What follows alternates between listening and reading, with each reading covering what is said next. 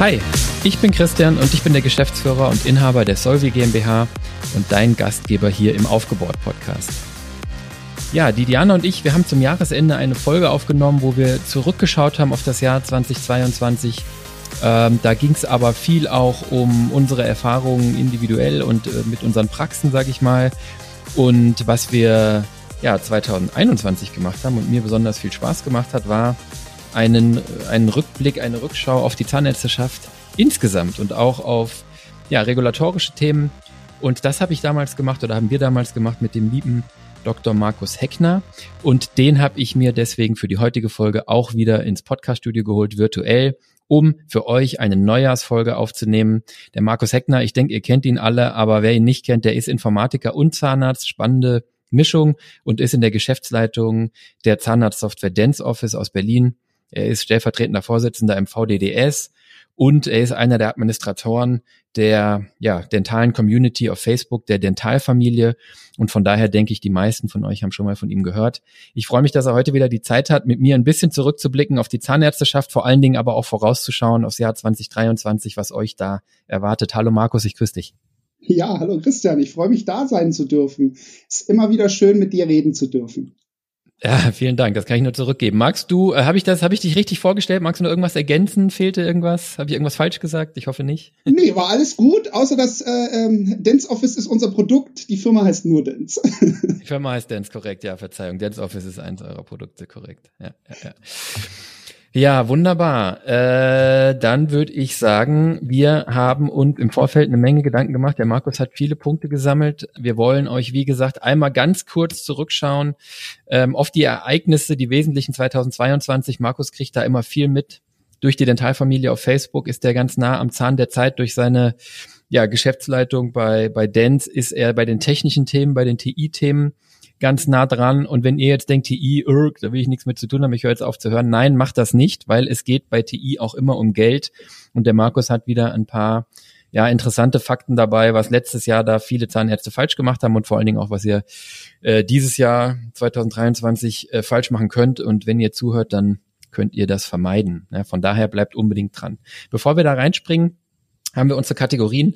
Die Kategorie Podcast-Empfehlung, die werden wir jetzt, das haben Diana und ich letztes Mal schon angekündigt, die werden wir jetzt beerdigen, äh, be sie werden wir beenden, einfach weil uns die guten dentalen Podcasts, die wir empfehlen können, ausgehen. Wir empfehlen da ja nicht einzelne Folgen. Von daher, ähm, den Podcast von Markus haben wir schon empfohlen. Kann man natürlich an der Stelle auch nochmal machen, wenn wir nachher auch nochmal drauf kommen. Dann gehe ich direkt ins Follow-up. Und da hatte ich mit dem Marcel äh, Ende des Jahres eine Folge aufgenommen zur Prüfungsangst der Betriebsprüfung in Zahnarztpraxen. Und es ist dann, wie es so oft im Leben ist, direkt nach der Folgenaufnahme mit dem Marcel, wo wir darüber gesprochen haben, dass man vor einer Prüfung keine Angst haben muss und dass es wichtig ist, dass man gut vorbereitet und mit dem richtigen Mindset reingeht, hatte ich hier eine Prüfung im Haus, Außenprüfung für die Sozialabgaben ja, ähm, der letzten vier oder fünf Jahre. Und mir hat's richtig geholfen. Ähm, und von daher ähm, fand ich das nochmal erwähnenswert, weil ich bin dann wirklich mit dem Mindset, das der Marcel da propagiert hat und ich selber auch da reingegangen. Siehe da, der Prüfer war ein Mensch, der war total nett, der hat Dinge gefunden, die wir falsch gemacht haben. Äh, total legitim, hat mich tierisch geärgert, war ein Fehler von mir. Und ähm, die müssen wir jetzt teuer bezahlen, ähm, weil wir natürlich die Sachen abführen müssen, die wir nicht abgeführt haben aufrichtige Fehler passieren und wir müssen jetzt Zinsen drauf bezahlen. Aber das Gute ist, das habe ich in der Folge damals gesagt, ich weiß jetzt, wie wir es ab 2023 richtig machen, um diese Fehler in Zukunft zu vermeiden. Von daher fand ich einfach berichtenswert, dass es wirklich so gelaufen ist, wie wir es beschrieben haben. und dann gehen wir direkt in die gute Nachricht und die hat schon was mit dem Markus zu tun weil ähm, ihr habt dieses lästige Thema, ich sage jetzt mal lästiges Thema der Konnektoren und ich glaube, ihr habt das alle mitbekommen, da steht jetzt schon der erste Tausch an. Und da gab es jetzt so eine semi-gute Nachricht, nämlich, dass es in einigen Fällen vielleicht doch ein Software-Update den Tausch ersetzen kann, Markus. Ist das grob richtig, wie ich es jetzt mal zusammengefasst habe vorweg? Ja, also erstmal, es ist ja mehr oder weniger ein Skandal, ähm, dass man überhaupt in Zeiten von Nachhaltigkeit Hardware entwickelt, die äh, End of Life ist. Ja? Äh, die sich nach dem Produktionsdatum, nicht nach dem Installationsdatum, sondern nach dem Produktionsdatum nach fünf Jahren quasi selbst ausschaltet und sagt, ich bin tot. Ähm, aber das hat man natürlich damals gemacht äh, vom BSI, also dem Bundesamt für Sicherheit in der Informationstechnologie, weil die gesagt haben, hm, vielleicht gibt's in fünf Jahren auch schon Computer, die den äh, Schutzmechanismus, äh, der in diesen Konnektoren eingebaut ist, äh, knacken kann. Ja, also die Verschlüsselungstechnologie entwickelt sich ja auch immer weiter. Ich glaube, wir zwei haben noch ähm, das kennengelernt mit 64 und 32 Bit Verschlüsselungen. Jetzt sind wir bei 256 Bit Verschlüsselungen und so. Und irgendwann gibt es auch allgemein verfügbare Quantencomputer und dann äh, wirst du auch mit einer 1024-Bit-Verschlüsselung innerhalb von ein paar Minuten wahrscheinlich die Passwörter und, und alles knacken können. Und deswegen ist ja die grundsätzliche Idee vom BSI sicherlich nicht äh, falsch. Ja? Ähm, aber es ist halt trotzdem nicht richtig, es so zu bauen, dass man es nicht einfach über Software ähm, tauscht, ja, weil man kann halt auch Softwarezertifikate nehmen statt Hardwarezertifikate. Und das ist das, was du jetzt angesprochen hast. Es gibt ja drei Konnektoren. Es gibt die CocoBox, es gibt den Seconet-Konnektor und den Reis-Konnektor. Und die CocoBox, die wurde schon letztes Jahr ähm, die ersten getauscht und dieses Jahr werden noch mehr getauscht und alle bis, ich glaube, August diesen Jahres müssen auch noch komplett getauscht werden als Hardware. Und dann hat die Gematik gesagt, ab August diesen Jahres sollten dann die Geräte aber bitte per Software-Update getauscht werden können. Das heißt, wer jetzt einen Connector hat, der noch ein bisschen länger lebt, und da sind fast alle Seconet und fast alle Reiskonnektoren äh, sind so, ähm, nur die bei der Coco-Box haben wir ein bisschen Pech. Ähm, ja, da soll man es dann per Software-Update tauschen. Also das ist das Vorhaben der Gematik und ich hoffe, das wird klappen ähm, weil im Prinzip ähm, sollte es so sein, äh, dass das eigentlich per Knopfdruck geht und ein Hardwareaustausch bedeutet ja auch immer, dass jemand vorbeikommt und was äh, Physio, also etwas abschraubt und was anderes reinmacht. Und ähm, äh, das ist auch wieder nicht kostenlos und auch wieder mit Aufwand und mit Störung in der Praxis verbunden. Und da wäre es schon schöner, wenn man irgendwo nur auf den Knopf drücken muss und das wird automatisiert geupdatet. Absolut. Ähm, würde viel Elektroschrott sparen, würde viel Fahrerei sparen, Technikerstunden und Probleme. Ne?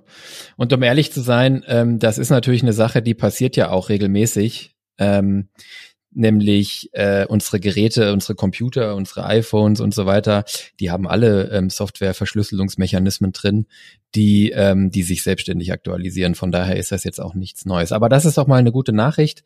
Ähm, Manche von euch werden Glück haben und werden ihren Connector per Software-Update austauschen können, in Klammern, beziehungsweise die Verschlüsselung da drin per Software-Update austauschen können. Und 300 Millionen Euro hätte das kosten sollen und viel Elektroschrott und den können wir uns jetzt hoffentlich ein Stück weit sparen. Ich pack den Link zu einem ZM-Artikel äh, mit in die Show Notes, wo ihr das nochmal im Detail äh, nachlesen könnt, wenn ihr, wenn ihr wollt diejenigen, die halt jetzt neu einen Connector bekommen, die sollten dann darauf achten, wie lange auch dieser wieder funktioniert. Ja? Also äh, das Zertifikat auslesen, wie lange das noch eine Gültigkeit hat.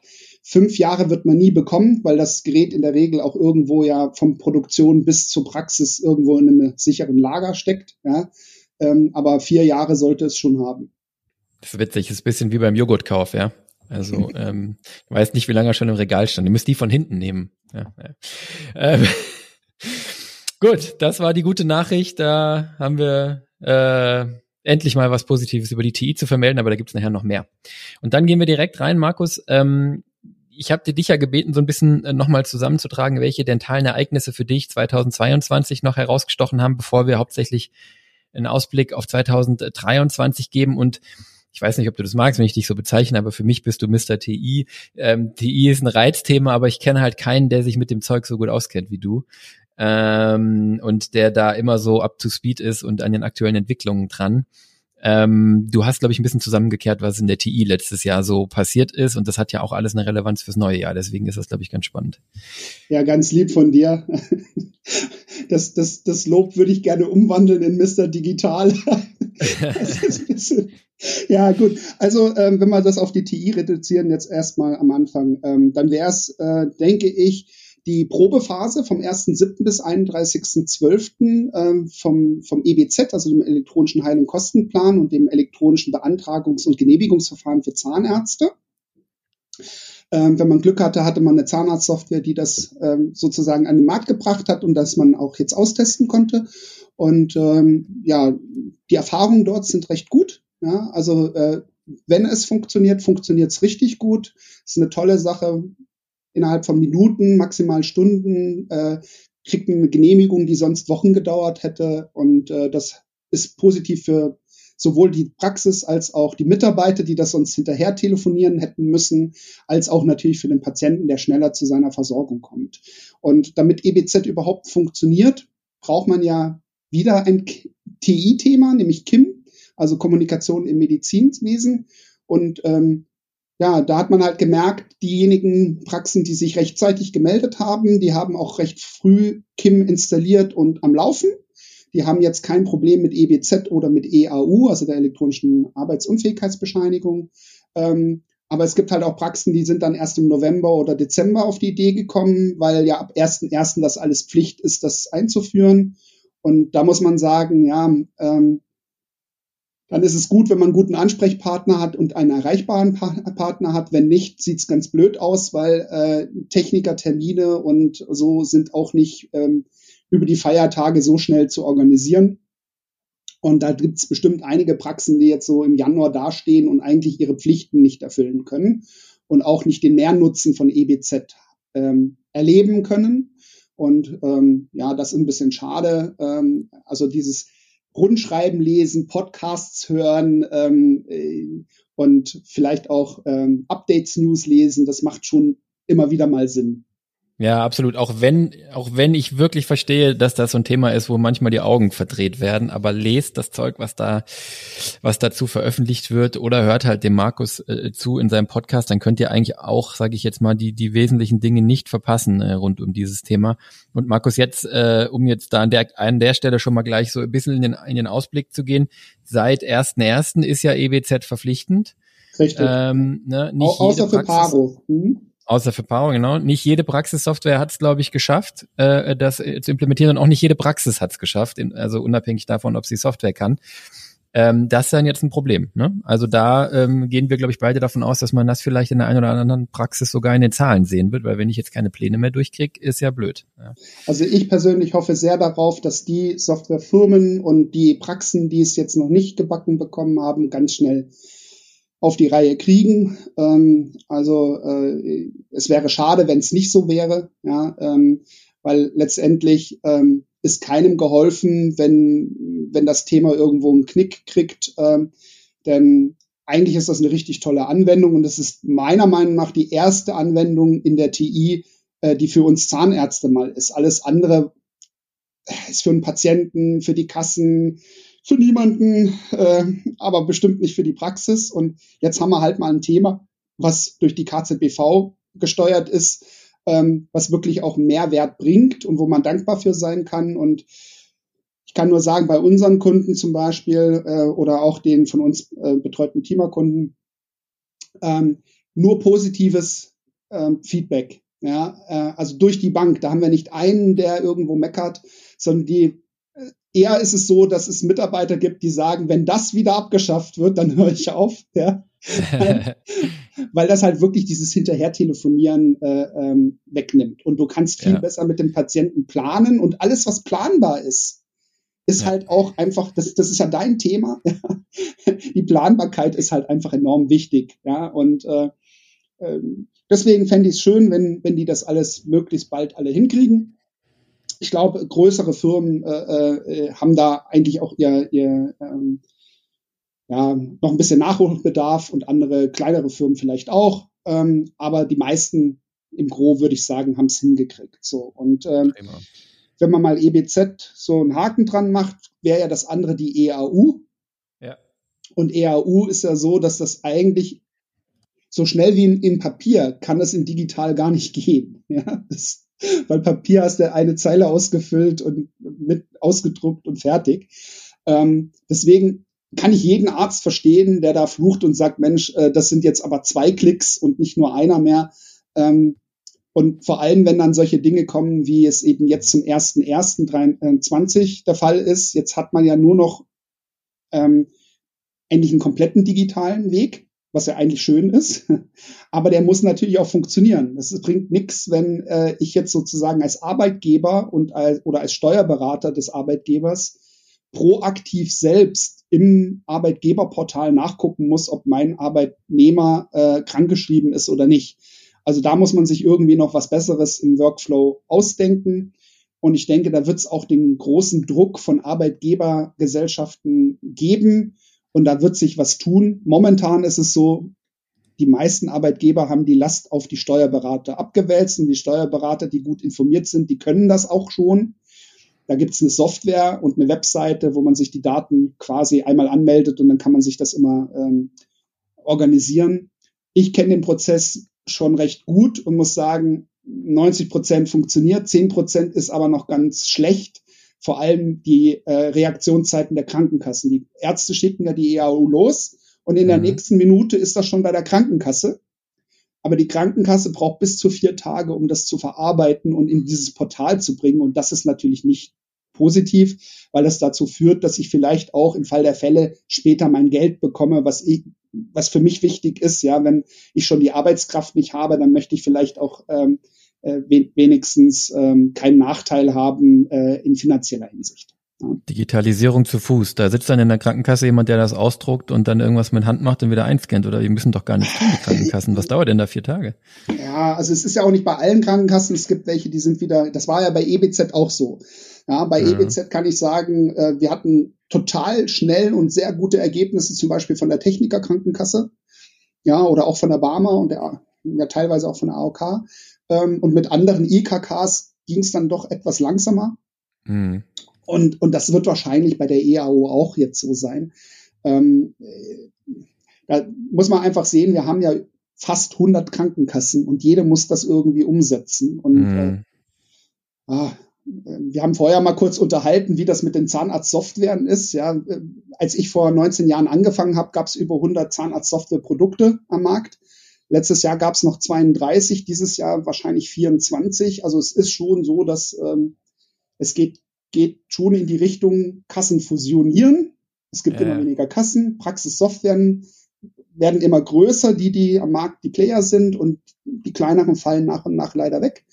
Und ähm, so ist das leider, ja, wie mit der Globalisierung. Ne? Bei den Banken ist das auch so. Äh, wir haben ja den gleichen Spaß mit den Bankenschnittstellen. Da müsstest du ja auch denken, das funktioniert dann, aber da sprechen ja. irgendwelche Sparkassen dann Dialekte davon äh, in ihren Programmierumsetzungen und dann haut es wieder nicht hin, dann kommt irgendwas falsch durch. Okay, gut. Und dann war ja noch E-Rezept als letztes Thema der, der TI. Ja. Und mhm. da war ein Up und Down, also richtig nervig, ähm, weil man im Prinzip erst gesagt bekommen hat, man muss es sofort einsetzen oder man muss bei einer Testregion äh, es zumindest einsetzen. Und dann hieß es, nee, äh, Datenschützer hat gesagt, doch nicht. Und dann hieß es vom BMG wieder, ja, doch, es muss aber. Und dieses Hickhack, das ist eigentlich, hat sich jetzt ins neue Jahr schon geführt. Und äh, BMG hat klar gemacht, es muss kommen. Es muss flächenmäßig kommen, weil man für die Forschung die Daten sammeln will. Mhm. Und ähm, der Datenschützer ist eben auf, äh, beauftragt worden, seine Gründe, warum er das nicht so toll findet, zu erläutern. Dann will man die ausräumen und dann äh, soll es halt weitergehen. Also ich gehe davon aus, dass das ein Thema wird im, in diesem Jahr, ja, dass mhm. E-Rezept eben doch dann kommt. Okay, das wird nochmal aufschlagen. Ja, das ist ja eine, eine miese Hängepartie. Und dann gab es bei dem EBZ noch ein Thema, das ist jetzt äh, tatsächlich Vergangenheit, nämlich diese Refinanzierungspauschale, ne? Ja, wo, genau. wo du, glaube ich, festgestellt hast, dass leider manche Zahnärzte und Zahnärztinnen da was verpasst haben, offensichtlich. Ja, wir haben ja gerade eben schon gesagt, es wäre schön, wenn man so die Rundschreiben der KZV und der Softwareunternehmen liest oder vielleicht bei Podcasts von dir und mir zuhört, weil dann ist es so, dann kriegt man so eine Information und äh, es waren 25 Millionen Euro im Pott. Die Krankenkassen haben so viel gesagt, geben sie maximal aus. Aber dieses Geld war nur beantragbar bis zum 31.12. letzten Jahres. Und ähm, wenn man dann also diesen Meldebogen ausgefüllt hat oder eben ähm, äh, im KZV-Portal das elektronisch beantragt hat, das waren nur ein paar Klicks. Ja, ich habe es für die KZV Berlin zum Beispiel gemacht. Äh, das war mhm. wirklich total einfach. Ein großes Lob äh, an die Kollegen, die haben das wirklich sehr einfach hinterlegt. Ähm, dann äh, hat man eben als Nicht-KFO-Praxis 600 Euro und als KFO-Praxis 300 Euro oder wenn man eine Praxis war, die auch alles macht, 900 Euro bekommen. Mhm. Brutto und ähm, ja 900 Euro für zwei Klicks ist ja eigentlich eine schöne Sache. Vor allem dann, wenn man äh, dieses Geld für EBZ-Module auch bezahlen musste. Es gab ja Softwarehäuser, die haben das quasi umsonst gemacht oder ähm, nur für den Preis dieser Pauschale und dann gab es wieder welche, die haben da deutlich mehr äh, verlangt. Aber da auf Geld zu verzichten, was man bekommt, das ist natürlich nicht unbedingt geistreich. Ja? Ähm, und deswegen ähm, ja, ist halt die Info schade, äh, zu spät. Und ja. deswegen der Hinweis nochmal auf dieses Jahr. Dieses Jahr gibt's noch bis zum 1.7. Äh, die TI-Pauschalen, wie sie jetzt sind.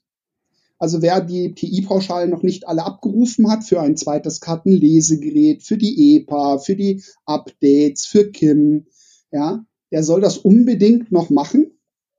Ähm, so zeitnah wie möglich, weil ab dem 1.7. gibt's dann diese ganzen Pauschalen in der Form, wie sie sie jetzt gibt, nicht mehr, mhm. sondern dann gibt's nur noch eine monatliche Pauschale, die man bekommt.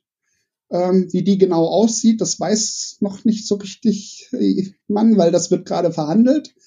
Aber ich gehe davon aus, dass das nicht viel mehr sein wird als die knapp 100 Euro, die man jetzt schon bekommt. Aber diese ganzen Einmalpauschalen, die kriegt man nicht mehr. Okay. Und äh, finde 3000 noch was Euro, die man so insgesamt kriegen konnte, das ist schon Geld und das sollte ja. man nicht liegen lassen. Und ich habe mich neulich mal und also im Dezember letzten Jahres unterhalten mit einem der KZV-Chefen.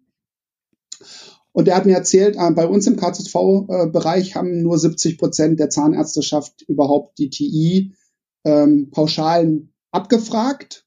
Äh, 30 Prozent haben das gar nicht gemacht. Und da frage ich mich, ja, äh, gleichzeitig war aber nur ein Prozent nicht an die TI angeschlossen. Das heißt, 29 Prozent ja. haben, haben einfach ihr Geld nicht abgeholt. Ja.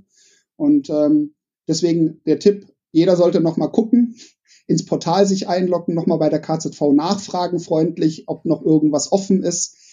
Dieser eine Anruf, dieses eine Mal kurz reingehen, die fünf Minuten, zehn Minuten investieren, kann bis 3000 Euro eben Geld geben. Lohnt sich, ja. Wahnsinn, weil du, weißt du, wir haben so viele hm, unangenehme Dinge die letzten Jahre für die Zahnärzteschaft, die immer schnell ein paar tausend Euro kosten.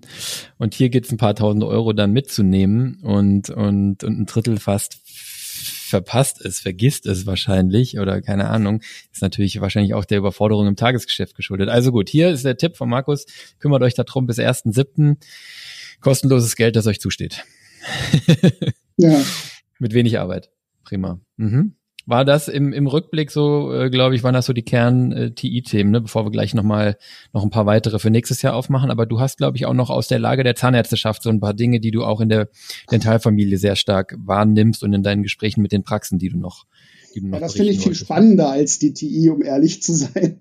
Absolut. Ähm, weil ähm, ich, ich merke so ähm, viele Praxen durch Inflation und so, und vielleicht merkst du das auch, fangen an, zu jammern und nach einer neuen GOZ zu rufen und nach neuen Punktwerterhöhungen zu rufen. Und wenn man jetzt die Bundesgerichtshofentscheidungen und die Bundessozialgerichtshofentscheidungen, all die Klagen aus den letzten 20 Jahren sich anguckt, dann ist immer wieder das auf ein Level zu bringen. Es wird keinen neuen Punktwert geben. Ja, keinen höheren. Weil es die Öffnungsklausel gibt. Es gibt Paragraph 2 Absatz 1 GOZ und die sagt halt, mit einer einfachen Unterschrift kommst du raus aus deinem Hamsterrad Zahnarztpraxis und kannst auch über den 3,5-fachen Satz äh, in der GOZ gehen und brauchst noch nicht mal begründen. Ähm, und wenn ich da den sieben- oder elffachen oder zwölffachen Satz wie einige Kunden von uns äh, nehmen kann, ähm, dann sieht auch kein Gericht ein, warum es eine Notwendigkeit gibt, ähm, eben einen Punktwert zu erhöhen. So, und ähm, das finde ich, ist, glaube ich, der wichtigste Trend. Ich hoffe, dass es jetzt endlich langsam anfängt, verstanden zu werden, dass bei so hoher Inflation und so einer hohen Kostenexplosion in den Personalkosten, den zukünftigen, ja, da kannst du sicherlich auch noch was dazu sagen, und in den Kosten von Materialien. Also ich habe zum Beispiel im letzten Jahr, in der zweiten Jahreshälfte, in, der, in, in den Kosten für die Praxis von uns, äh, da sind teilweise dreimal für Materialien die Preise erhöht worden. Innerhalb von sechs Monaten dreimal die Preise erhöht worden. Ja.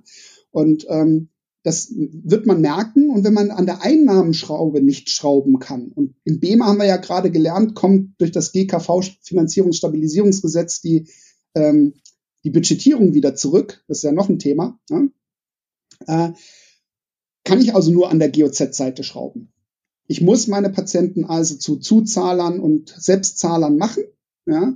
und ähm, äh, muss da auch raus aus diesem 2,3 Gedenke. Ja? ja. Und ähm, ich glaube, jetzt ist die Zeit dafür reif. Das wird mein Megatrend ähm, äh, dieses Jahr hoffentlich werden, ja, ähm, weil sonst ähm, sehe ich eigentlich keinen Schlüssel aus dem aus dieser Zwickmühle. Ja, also weil Budgetierung ist halt Budgetierung, da kommst du als Kassenarzt nicht raus. Du kannst nur vermeiden, dass du Rückzahlungen machst, aber das bedeutet halt auch, dass du weniger leistest.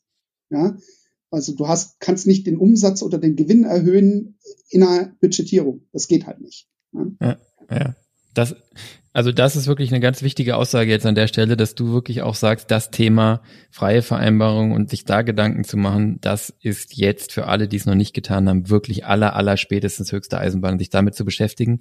An der Stelle vielleicht, ihr habt in deinem Podcast, ich hatte das angekündigt, dass wir den nochmal erwähnen, Dance Dental Talk, Delfin trifft auf Alpaka, den du mit der Regina Kranz aufnimmst. Mhm. Ähm, die habe ich gestern gesprochen übrigens, war sehr schön. Ähm, habt ihr am 25. September eine Folge freie Vereinbarung als Instrument gegen Inflation und GKV ähm, Finanzstabilisierungsgesetz ähm, aufgenommen und am 17.11. Tipps zur Analog Berechnung. Ich glaube, die sollte man sich beide mal zu Gemüte führen. Ja? Dance Dental Talk findet ihr überall, wo es Podcasts gibt. Da geht ihr natürlich nochmal in zwei Stunden oder, oder so in, in Summe nochmal ganz, ganz tief auf diese Themen ein, wie wir es jetzt hier in diesem Rückblick gar nicht tun können oder in diesem Ausblick. Mhm. Ja, danke, ähm, dass du darauf hinweist. Ähm, also mir ist vor allem die freie Vereinbarung deswegen wichtig, weil ähm, das ist ein hohes Gut. Die Leute, die jetzt nach einer neuen GOZ schreien, ähm, nutzen ein Instrument, ein Werkzeug nicht, was schon da ist, rufen aber nach einem anderen Werkzeug. Und wenn wir uns angucken, was in der Vergangenheit passiert ist, wenn ein BEMA verändert worden ist, eine GOZ verändert worden ist, ist das besser geworden oder schlechter? Und ich, ich kann sagen, ich habe reinhören dürfen und reinschauen dürfen, wie die neue GOE ausschauen soll. Und bisher war es immer so, dass die GOZ angelehnt war an die GOE. Ja, also wenn die GOE wurde immer als erstes umgesetzt und dann kam die GOZ irgendwann mal nach. Und die neue GOE sieht vermutlich demnächst dann so aus, es gibt gar keine Faktorerhöhung mehr. Es bleibt beim Faktor eins. Ja, der ist zwar dann dreimal so hoch wie vorher, ja, aber ich kann, wenn ich vorher 3,5 genommen habe, kann ich eben nur noch drei erreichen, nicht mehr 3,5. Und wenn ich jetzt zu den Praxen gehört, die immer bisher 2,3 nutzen. Da freue ich mich, weil jetzt es um 0,7 hochgegangen ist. Aber das ist natürlich im, bei 10% Inflation nicht wirklich ähm, die Lösung. Ja? Und vor allem bleibt diese GOE dann die nächsten 15 Jahre oder 10. Und ähm, da gibt es keine Öffnungsklausel mehr. Das heißt, wenn die GOZ verändert wird und die Öffnungsklausel weggenommen wird, ist das viel schlechter, als wir behalten unsere jetzige GOZ und nutzen bitte dieses wertvolle Instrument. Und mhm. da ist ja nicht der Hammer schuld, dass der Nagel nicht in der Wand ist, oder? Absolut, schön gesagt. Ist ein weiterer Punkt, wo man wirklich sagen muss, ähm, äh, vor lauter Jammern dann irgendwie nicht mitkriegen, dass, dass, dass, dass es Möglichkeiten gibt, ist, ist dann gefährlich, ne? Sondern sich hier wirklich damit beschäftigen und die Instrumente nutzen, die man hat. 100 Prozent. Es ist halt immer diese Stimmungsmache, ja. Ähm, die Stimmungsmache in der Dentalfamilie ist äh, in dem Punkt oftmals, ach, es macht gar keinen Spaß mehr. Die Praxis äh, wird alles teurer, alles wird blöder, alles wird bürokratischer und die gleichen Leute im gleichen Atemzug sagen, sie kriegen ihre Praxis nicht verkauft. Mhm. Ja, wenn ich sage, ich habe selbst keinen Bock mehr in der Praxis zu arbeiten, wie will ich denn da einen Käufer finden für diese Praxis? Ja? Absolut. Also das macht halt keinen Sinn. Ja, ja und was ich beobachte, es ist ja so, ähm, äh, es gibt natürlich zahnmedizinische Spezialthemen, wie diese Abrechnungsthemen, aber es ist ja insgesamt auch nur ein Spiegel der gesamten Gesellschaft und der gesamten Welt, in der wir leben, die immer komplexer werden, ja. Mhm. Und es ist ja auch ein Irrglaube zu denken, dass das jetzt nur Zahnärzte betrifft, so. Ja, ich meine, da muss man sich nur mal mit einem Gastronomen unterhalten oder mit einem Hotelier oder mit einem kleinen Einzelhändler, oder, oder, oder. Es, die Liste ist beliebig erweiterbar. Es gibt halt in jeder Industrie dann andere Themen, die irgendwie Steine, die in den Weg gelegt werden. Aber es bringt ja nichts, ja. Und was wir schon sehen, da komme ich nachher nochmal drauf, ist ja, dass die Zahnärzteschaft sich, was den Erfolg angeht, ähm, auseinanderentwickelt. Ja, also früher waren ja fast alle Praxen irgendwie, das war eine sehr steile Kurve. Wenn man jetzt Praxiserfolg auf einem Graphen abgetragen hätte, rund um den Median haben sich 98 Prozent der Praxen getummelt vor 30 Jahren. Und heutzutage siehst du, dass eine große Gruppe der Praxen sich auf den Weg gemacht hat, sehr erfolgreich zu werden. Und dann, und, und aber de, der Rest der Kurve sozusagen nach links äh, in, den, in, den, in den schlechten Bereich reinkippt. Was einfach auch zeigt, da, da, dass es natürlich Handlungsoptionen gibt und dass man es dass man's so oder so machen kann. Ne? Und äh, ist ein perfektes Beispiel hier dafür. Finde ich spannend. Das wird die, dieses Jahr ein Thema. Ja. Du sprichst ja im Prinzip genau das an, was ich auch immer sage. Äh, es gibt eigentlich zwei Trends ähm, es geht weg von der Mitte, von den mittelgroßen ja. Praxen hin ja. zu entweder ähm, gut dastehen durch Wachstum mhm. oder gut dastehen durch Gesundschrumpfen. Mhm. Ja, und das merken wir halt auch. Also ähm, es gibt ganz relaxte, gut gehende kleine Zahnarztpraxen, ja, die eben auch keine hohen Kostenstrukturen haben. Und es gibt aber auch ganz tolle Praxen, die von ganz klein zu riesengroß geworden sind ja, äh, und damit, weiß ich, 18 Zahnärzten rumhantieren, ja, äh, auf einmal auf drei Stockwerken und vorher waren sie mal eine Einbehandlerpraxis. Das gibt's auch, weil die dann sich zum Beispiel einen zweiten Standort dazu genommen haben, den sie günstig einkaufen konnten, weil rumherum alles gerade zumacht. Ja, ähm, und das liegt aber nicht daran, dass alles klar ist, alles komplexer geworden, aber zumachen die Leute nicht, weil die GOZ der Punktwert nicht erhöht worden ist. Der ist die letzten über 30 Jahre nicht erhöht worden. Da hätte es ja jedes Jahr die gleiche Begründung geben können. Nein, das ist die Babybuber-Zeit ist halt vorbei. Ja, die Leute gehen in Rente, die machen die Praxis zu. Und wer halt nicht fünf Jahre vorher schon angefangen hat, sich nach einem Nachfolger einen eigenen aufzubauen oder einen zu suchen, der hat's halt schlecht. Ja, wenn ich ein halbes Jahr vorher da um die Ecke komme und sage, jetzt habe ich keinen Bock mehr, jetzt suche ich, äh, und liebes Depot, mach mal, der wird wahrscheinlich nicht Erfolg haben, die Praxis hochwertig zu verkaufen. Absolut. Ich möchte an der Stelle erst gleich mal zu der ersten Vorhersage kommen, Markus, mhm. weil wir haben uns ja vorgenommen, dass wir auch wirklich, ich sag mal, mutige Vorhersagen vielleicht so ein bisschen machen. Ja, also wir exponieren uns jetzt ein bisschen. Habe ich mit Diana letztes Jahr auch gemacht. Geht halt manchmal schief und manchmal, manchmal passt. Also nächstes Jahr, hoffentlich denkst du mit dran und ein paar Hörer können uns dran erinnern, wenn wir jetzt Schluss erzählen, der nicht eingetreten ist. Aber an der Stelle finde ich es, glaube ich, eine gute Gelegenheit, weil ich auch so ein bisschen den, das nochmal wirklich in die Köpfe bringen will. Was du gesagt hast, würde ich hundertprozentig unterschreiben. Und die Vorhersage, die sich daraus ableitet, für mich ist, es wird, wie du gesagt hast, die Mitte wird weiter sich auflösen und es wird Praxen geben, die mehr Praxen geben, die erfolgreich sind und immer erfolgreicher werden. Und es wird mehr Praxen geben, die sich in die andere Richtung entwickeln. Und deswegen wird es auch mehr Praxisschließungen geben. Die Anzahl der Praxen sinkt ja in den letzten Jahren und eine meiner Vorhersagen ist für nächstes Jahr, das wird sich beschleunigen und zwar deutlich. Du hast es gesagt, die Babyboomer kommen jetzt noch. Dann kommen die Gegenwinde dazu. Und da gibt es natürlich viele Praxen, die betriebswirtschaftlich schon lange so ein bisschen, ja, na gerade noch so funktioniert haben. Und das haben wir in den letzten zwei Jahren gesehen, dass immer mehr Inhaber sagen, so, und jetzt habe ich die Faxen dicke, jetzt noch Corona und jetzt ist auch noch die, keine Ahnung, noch drei, drei, äh, drei Schwangere in der Praxis, ich habe jetzt keinen Bock mehr, ich höre jetzt auf. Ja. Und das wird sich in meinen Augen beschleunigen. Also das wäre eine meiner ersten Vorhersagen du nix, ich glaube, du unterschreibst die, ähm, die wird sich vorhersagen, die wird sich beschleunigen. Und die andere Frage, die sich dann noch stellt, ist, ob es eine Zurückhaltung bei den Gründern geben wird. Ich versuche ja immer meine Gründerinnen und Gründer zu motivieren, äh, diese Vorhaben nicht abzubrechen weil ich glaube, dass das in the long run immer noch eine super Idee ist, eine Praxis äh, selbstständig zu führen. Und wenn man es richtig macht, wird man noch viele erfolgreiche, schöne Jahre zurückblicken können und, und wirtschaftlich gut, gut dastehen. Ähm, aber wir sehen natürlich schon, dass die aktuellen Kaufpreisvorstellungen von manchen Praxen und den zugehörigen Immobilien nicht zu dem passen, was Gründer jetzt eben an Zinsen bezahlen. Da steht jetzt eben manchmal eine vier vorne und nicht mehr eine Null wie noch vor ein paar Monaten ja, von neun Monaten oder so. Und dann äh, werden manche Vorhaben auch einfach unfinanzierbar, solange nicht die Kauf, die Verkaufspreisvorstellungen der Verkäufer runterkommen. Also auch von der Seite äh, droht nochmal so ein bisschen Ungemach. Die ein oder andere Gründung wird sicherlich nicht stattfinden, die sonst, also Übernahme, die sonst stattgefunden hat und Neugründung wahrscheinlich aus demselben Grund. Ja. Also wir haben ja einen Käufer- und keinen Verkäufermarkt. Und ähm, ich kann jedem jungen Gründer oder potenziellen äh, ja, Zahnarzt, der sich überlegt, äh, was zu gründen, nur sagen, wann kauft man Aktien? Wenn sie am höchsten Stand sind oder wenn sie niedrig sind? So, und äh, wann sind sie niedrig? In schwierigen Zeiten. Ja. ja also jetzt, äh, sage ich mal, Corona, äh, Ukraine-Krieg hat dafür gesorgt, dass Aktien, die vorher nicht bezahlbar waren, recht günstig zu kaufen sind. Und genauso ist das meiner Meinung nach jetzt mit den Praxen aktuell.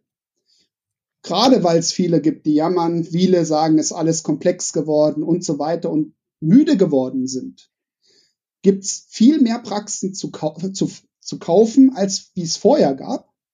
Und ähm, wenn man mal überlegt, ich glaube, es gab noch nie ein geringeres Risiko, eine Praxis zu gründen als heute.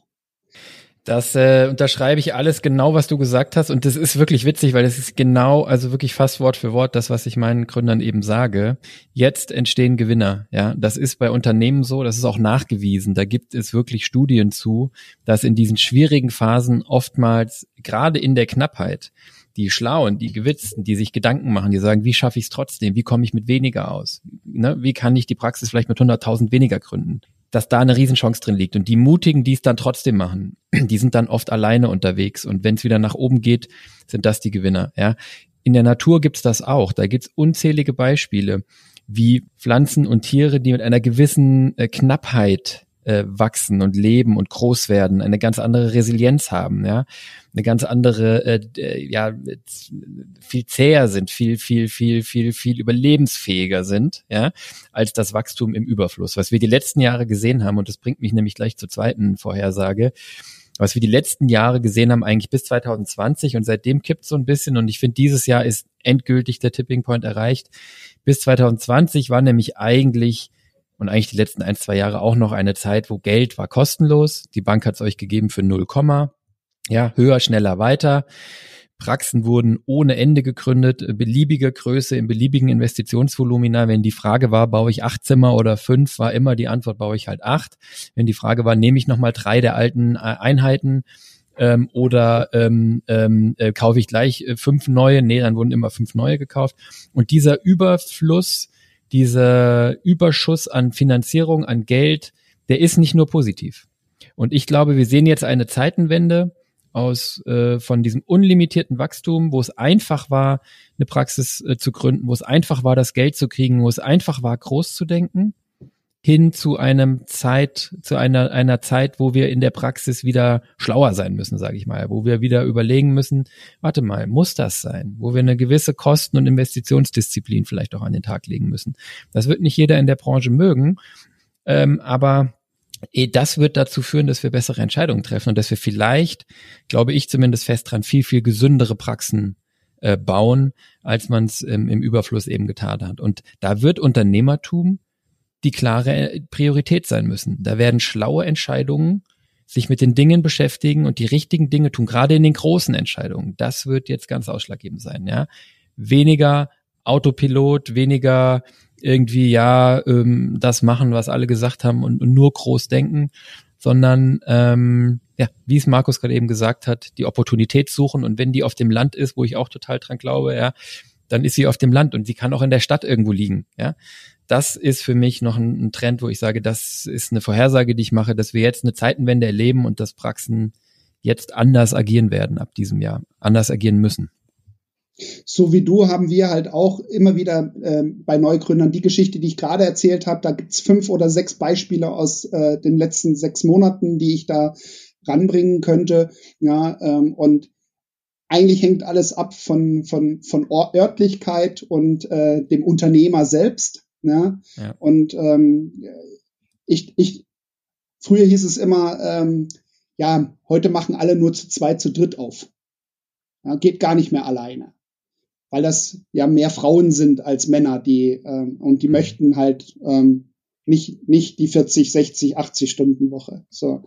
Ähm, kann schon sein, aber ich glaube, auch da wird es jetzt eine Trendwende geben für Menschen, die sagen, ähm, ich möchte nicht so viel arbeiten, aber ich möchte auch mein eigener Herr sein und ich mache eine kleine Praxis, aber eine feine auf. Und es gibt eine, einen Trend hin hinzu, ich möchte gar nicht selber mehr behandeln, sondern ich möchte nur noch meine Mitarbeiter, ähm, sage ich mal, in die richtige Richtung führen und ähm, äh, durch Wachstum immer größer werden. Ne? Und äh, es gibt ja auch äh, Institutionen, die jetzt wachsen durch, durch Satelliten, also die praktisch um ihre Praxis herum die zugehenden Praxen günstig einkaufen und eigentlich dort nur jemanden reinsetzen, der dann quasi äh, den kleinen Mist macht und dann die größeren Sachen äh, in der Hauptpraxis machen lässt. Ne? Und das ist nicht wie früher, wie, wie, wie man gedacht hat, dass da die Investoren das große Geld machen. Die ziehen sich jetzt nämlich nach und nach raus. Da gibt's Konsolidierungen. Ja?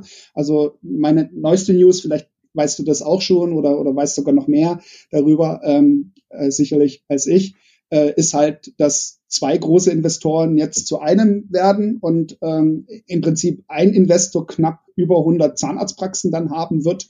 Ähm, aber keine neuen mehr reinkommen, weil der Markt gar nicht für die rentabel genug ist, weil sie jetzt verstanden haben, dass ähm, äh, quasi ähm, es gar nicht so einfach ist, oh, ohne den Unternehmergeist in einer Zahnarztpraxis. Ne? Also wenn man ah. nur Angestellte hat. So und Markus. das finde ich halt auch spannend. Ja. Wir, das ist göttlich, wie das mit uns funktioniert, weil das ist nämlich wäre jetzt auch absolut meine dritte Vorhersage nämlich auch gewesen. Ich glaube, dass es Investoren dieses Jahr na, schwer haben werden, weiß ich nicht, aber das wird ein Jahr der Konsolidierung. Ähm, ja. Und ich vernehme dieselben Signale wie du in meinen Gesprächen. Ähm, man muss es, glaube ich, differenziert betrachten. Es gibt einzelne ähm, Gruppen, die sehr gut unterwegs sind. Ja, also äh, ein Aldent ist sicherlich sehr gut unterwegs. Die Stelzen, das, die wissen, glaube ich, was sie tun. Es gibt noch eins, zwei andere, aber überwiegend in meinen Gesprächen mit den Geschäftsführern ähm, dieser Gruppen und mit mit Leuten, die nah dran sind, anderweitig, mit Bankern und so weiter vernehme ich doch, dass man, dass man etwas zähneknirschend mittlerweile eher unterwegs ist, auch etwas geläutert, dass man vielleicht auch wirklich letztes Jahr erst realisiert hat, was man da so zusammengekauft hat. Ja, und wenn ich jetzt 50 Praxen gekauft habe mit 30 Abrechnungssystemen und jetzt die ersten Inhaber rausgehen und gleichzeitig die ersten Abrechnungssysteme ähm, nicht mehr funktionieren und EBZ, also alles, was wir oben besprochen haben, ja. haben die dann mal 50 in der Komplexität. Das haben die, glaube ich, jetzt erst realisiert. Und das wird absolut ein Jahr der Konsolidierung. Und ich habe gestern mit zwei ähm, Praxisinhabern telefoniert, die stark expandieren im Moment. Da kamen wir auch auf das Thema, die hatten Sorge, dass in ihrer Kleinstadt Investoren vielleicht sich äh, äh breit machen und die Angst habe ich denen genommen. Ich glaube dann nicht dran, dass wir jetzt sehen werden, dass die jetzt ähm, noch so Appetit haben wie die letzten Jahre. Und wir sehen es auch in den Praxisabgaben. Wir betreuen ja viele Praxisabgaben, Praxen, die wir die letzten 10, 20, 30 Jahre betreut haben und, und groß und erfolgreich mitgemacht haben oder mithelfen durften, die erfolgreich zu machen, die lassen sich dann oft nur noch an Investoren verkaufen, wenn sie eine gewisse Größe haben. Und da sehen wir, dass die Prozesse sich doch deutlich länger ziehen. Vor eins, zwei, drei Jahren, da konnte man ratzfatz eine Praxis an den Investor verkaufen, wenn es sein musste. Ähm, mein Eindruck ist, da steht man doch jetzt, da fällt immer noch mal irgendwas ein, was noch geprüft werden muss und dann wird doch noch mal der Vertrag angepasst, dann müssen wir doch noch mal über den Preis sprechen und die leiden einfach darunter, dass sie die Komplexität haben und die leiden darunter, dass die jetzt auch sehr hohe Finanzierungskosten haben, was sehr schlecht ist für Investoren, die sich da ja ähm, auch mit Fremdkapital finanzieren. Und da werden die Prozesse einfach momentan extrem verzögert und dann finden auch weniger Käufe statt. Also das wäre definitiv eine Vorhersage für mich, dass wir da eher ein abnehmendes, ein abflauendes ähm, Aktivitätsniveau sehen und eher eine Konsolidierung bei den großen Ketten, Gruppen und Investoren. Sehe ich absolut so. Also ich glaube, zahnärztlich geführte MVZs und Co. gehen voran.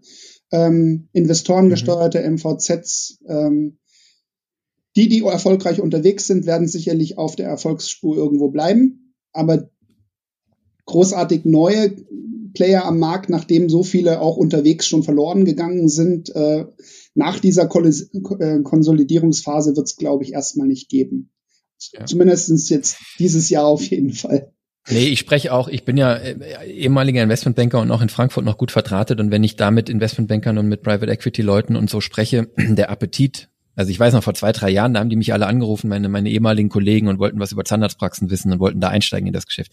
Der Appetit bei denen jetzt in dieses Zahnarztgeschäft reinzugehen, der ist nahe Null. Also die haben mhm. das alle jetzt, also die, die außen stehen und nicht mitgemacht haben an der Seitenlinie, die haben das beobachtet, haben gesehen, wie die anderen sich letztlich schon ein bisschen zum Teil die Finger verbrannt haben. Und deswegen sehen wir jetzt diese Konsolidierung, was du eben angesprochen hast, dass, dass innerhalb derer, die, die jetzt eben in dem Geschäft drin sind, jetzt zusammengeführt wird, um dann hoffentlich mit, mit Skaleneffekten und mehr Effizienz nochmal das ein oder andere Prozent rauszuholen. Aber dadurch steigt natürlich die Komplexität auch weiter. Also Haken dran, Haken dran. Das klappt hervorragend, Markus. Also ich glaube, es wäre für jeden Investor gut, sich mit dir zu unterhalten. Ja, dann ist das Risiko schon deutlich niedriger. Danke. Ich weiß, dass viele hier zuhören. Ich hoffe, es nimmt mir keiner übel. Ich, äh, ich betrachte es ja auch nicht so, dass ich bin ja keiner von denen, der sagt, Investoren sind hier das Übel der Branche oder so. Ja, ich habe es ja eben gesagt. Wir haben ganz viele Kunden, die müssen ihre Praxis an einen Investor verkaufen, weil es aufgrund der Größe gar kein Zahnarzt machen könnte. Und dann ist es an der Stelle ein Segen und ich kann froh sein, dass ich einen Investor finde, der meine Praxis kauft. Ja, mhm. und es gibt auch äh, da ja eine große Varianz, wie wie das Geschäftsverhalten ist und wie agiert wird. Und ich habe mit vielen ein sehr gutes Verhältnis. Ich beobachte eben einfach nur wirklich, dass die sich schwer tun. Ja. Ja, ansonsten hätte ich noch einen Trend und zwar, ich glaube, dass Abrechnungsunternehmen weiter wachsen werden, äh, weil die mhm. Abrechnungsdienstleistung immer mehr outgesourced wird. Ja. Die Komplexität steigt von Jahr zu Jahr und ähm, man kann eigentlich in der Praxis gar nicht so viele Schulungen ähm, machen, damit man das Niveau hat, dass man ähm, ja auch vollständig und komplett gut abrechnen kann. Da sind gibt's natürlich ganz tolle Personen, die das können, aber es sind wirklich Ausnahmeerscheinungen und äh, solche Personen soll man gut pflegen in der Praxis und halten und als sehr wertvoll und wichtig ähm, eben nehmen. Ähm, und gerade durch die Kombination Personalnot oder Fachkräftemangel, ja, ähm, das spüren ja vor allem diejenigen, die eben nicht ständig an diesem Thema arbeiten, sondern immer nur dann, wenn man braucht. Ja? Mhm. Also wenn du selber ausbildest, selber auch ähm, ähm Marketing ständig machst und so weiter, hast du vielleicht nicht die gleichen Probleme äh, wie jemand, der eben 99 äh, Prozent der Zeit am Behandlungsstuhl ist und nur ein Prozent für strategisches Denken seiner Zeit hat. Und ich glaube, das wird sich auch zeigen, dass eben ähm, im kommenden Jahr ähm, ja immer mehr Abrechnungskräfte sich selbstständig machen weil sie dieses Geschäft halt auch sehen. Manche werden davon erfolgreich sein, manche nicht. Und die, die da schon unterwegs sind, da kann ich jetzt schon sagen, wir hatten im letzten Jahr, wir haben 120 externe Abrechnungskräfte in unserem Netzwerk. Und ähm, immer wenn wir angefragt haben, ob, ob äh, ja, sie einen Kunden aufnehmen wollen, war das ja gerne, aber so in zwei, drei Monaten. Ja? Also sofort ging nicht, weil alle haben genug zu tun. Und äh, da haben wir uns jetzt die Abrechnungsfeuerwehr ausgedacht, um diese Zwischenzeit für unsere Kunden äh, zu überbrücken. Ja, dass eben, ähm, bis wir es die Praxis in gute Hände geben können. Ähm, wir wollen die nicht dauerhaft, wir wollen die nur für diesen Temp nicht für diese Zwischenzeit alleine lassen, weil das ist mhm. ja meistens ein Notfall. Ja, also ja. jemand ist schwanger, jemand ähm, ist äh, krank, äh, krank äh, hat einen ja. Unfall gehabt oder längeren Urlaub notwendig oder es ist auf einmal, dass mehr zu tun ist, weil die Praxis nebenan hat zugemacht und auf einmal mhm. habe ich so viel zu tun, habe aber nicht mehr Personal. Ja, und bis ich dann jemanden gefunden habe aus dem Netzwerk oder auch in der Praxis selbst, ähm, äh, übernehmen wir. Und wir haben festgestellt, das kommt wahnsinnig gut an ähm, bei allen Beteiligten. Und ich glaube, so in die Richtung wird es nächstes Jahr auch gehen, dass das ein starkes Wachstumsfeld sein wird. Also auf jeden Fall, ja. Und auch Rezeptionsdienste werden eher in Anspruch genommen als früher. Früher hat man gesagt, nee, sowas kommt gar nicht in die Tüte, dass jemand anruft und dann ähm, kommt irgendwie quasi ein Dienstleister ans Telefon, der sagt, oder eine künstliche Intelligenz ans mm, Telefon, die mm. was mhm. sagt. Ich glaube, das wird sich ändern. Ja. Absolut, das unterschreibe ich und es ist witzig, weil du konntest das noch nicht hören. Ich habe gestern mit dem Klaus Schenkmann eine Folge aufgenommen zu Personalknappheit und und da haben wir im Prinzip auch äh, das in in Teilen besprochen, dass es eben genau die Praxen halt da schwer haben werden, die das nicht strategisch und dauerhaft betreiben, ein guter Arbeitgeber zu sein und das auch äh, in Form von Employer Branding nach mhm. außen zu tragen, sondern die, die immer ad hoc suchen, die werden da Probleme kriegen und ich äh, unterschreibe den Trend und die Vorhersage, die du da machst Allerdings würde ich sagen, ähm, das ist für mich dann aber nicht das Optimum. Also ich, in meinen Augen muss sich jede Praxis überlegen, ähm, dieses Thema Personal, wie möchte ich damit umgehen? Und was kann ich outsourcen und was sollte ich nicht outsourcen? Und äh, sich eine, also in meinem, in meinem Kopf ist die Hackordnung zum Beispiel beim Thema Abrechnung so, dass es eigentlich schöner ist, wenn ich es in-house kann. Das heißt nicht, dass du falsch liegst. Dein Trend wird so Ab kommen. Ab einer gewissen Größe würde ich dir zustimmen, Christian. Aber genau. die Wahrheit ja, ist halt, ja. wenn du nicht die Größe hast, dass du ja. mindestens drei Leute in der Abrechnung haben kannst. Dann ist das Risiko zu hoch. Dann ist das ja völliger Quatsch, weil du hast eine Person und die wird krank sein. Die wird Urlaub haben die wird, die wechseln. wird ja, ja. mal abgeworben werden oder gehen und selbst wenn es nur der Liebe wegen ist und ja. in eine andere Stadt ziehen. Das ist unausweichlich. So und, und, deswegen, ähm, wenn ich wenn ich eine Position nicht doppelt belegen kann, mindestens, am besten dreimal habe. Ja, dopp ja, ja, ja. Also doppelt ist Minimum. Minimum. Geht das gar nicht, weil was was passiert denn? Du stapelst HKPs, bis die Dame wiederkommt oder der Herr? Nee, nee. Und dann äh, hast du einen Liquiditätsstau. Das ging jetzt bei null Prozent, ja, ähm, wo du Geld für lau gekriegt hast, ja. ja Aber das geht, das geht doch jetzt nicht mehr. Ja, da gebe ich dir recht, da gebe ich dir recht. Ähm, das ist in größeren Praxen sicherlich äh, mehr so, in kleineren, absolut, hast du natürlich recht. Ne? Ähm, ist halt wieder ein Nachteil für die kleineren Praxen. Worauf ich hinaus will, ist, ähm, man muss sich ja als Praxisinhaber fragen, was sind meine Kernleistungen und was ist nicht so wichtig fürs, Pat fürs Patientenerlebnis zum Beispiel und für unsere Schlagkraft als Praxis? Und die, die nicht so wichtig sind, die kann ich rausgeben, ohne drüber nachzudenken. Ja?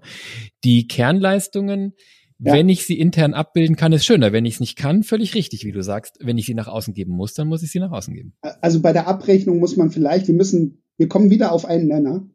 Ja. Und zwar ist es so, äh, die die Kernleistung ist die Patientenberatung und Betreuung. Die soll ja. in der Praxis sein. Absolut. Klar, und natürlich brauche ich in der Praxis auch jemanden, der Abrechnung kann. Ja. Und zwar soll der die Abrechnung prüfen von dem externen Dienstleister. Ja. Ob das alles so richtig ist. Stichprobenartig. Das bedeutet mit wenig Aufwand. Ja. ja? Aber doch nicht 24-7 äh, nur das machen. Ja, das macht keinen Sinn. Ja. ja? Du hast, wenn du es outsourcest, kein Risiko, was Ausfall angeht, ja. Ähm, und deswegen, ich glaube, dieses, dieses ähm, in den letzten Jahren hat das sowieso stetig. Äh, ich ja, bin ja. da nicht mutig mit meiner Prognose, weil es ist eh in den letzten Jahren immer gewachsen. Es wäre eher verwunderlich, wenn es dieses Jahr nicht wächst. Ja? Aber ich glaube, dass das einen großen Schub nochmal bekommt, ähm, weil mittlerweile es nicht nur ist, ich schreibe aus Karteikarten ab in einen Computer und kommen da vor Ort in die Praxis, sondern heute ist fast alles digitalisiert. Die Praxen haben karteikartenloses Arbeiten.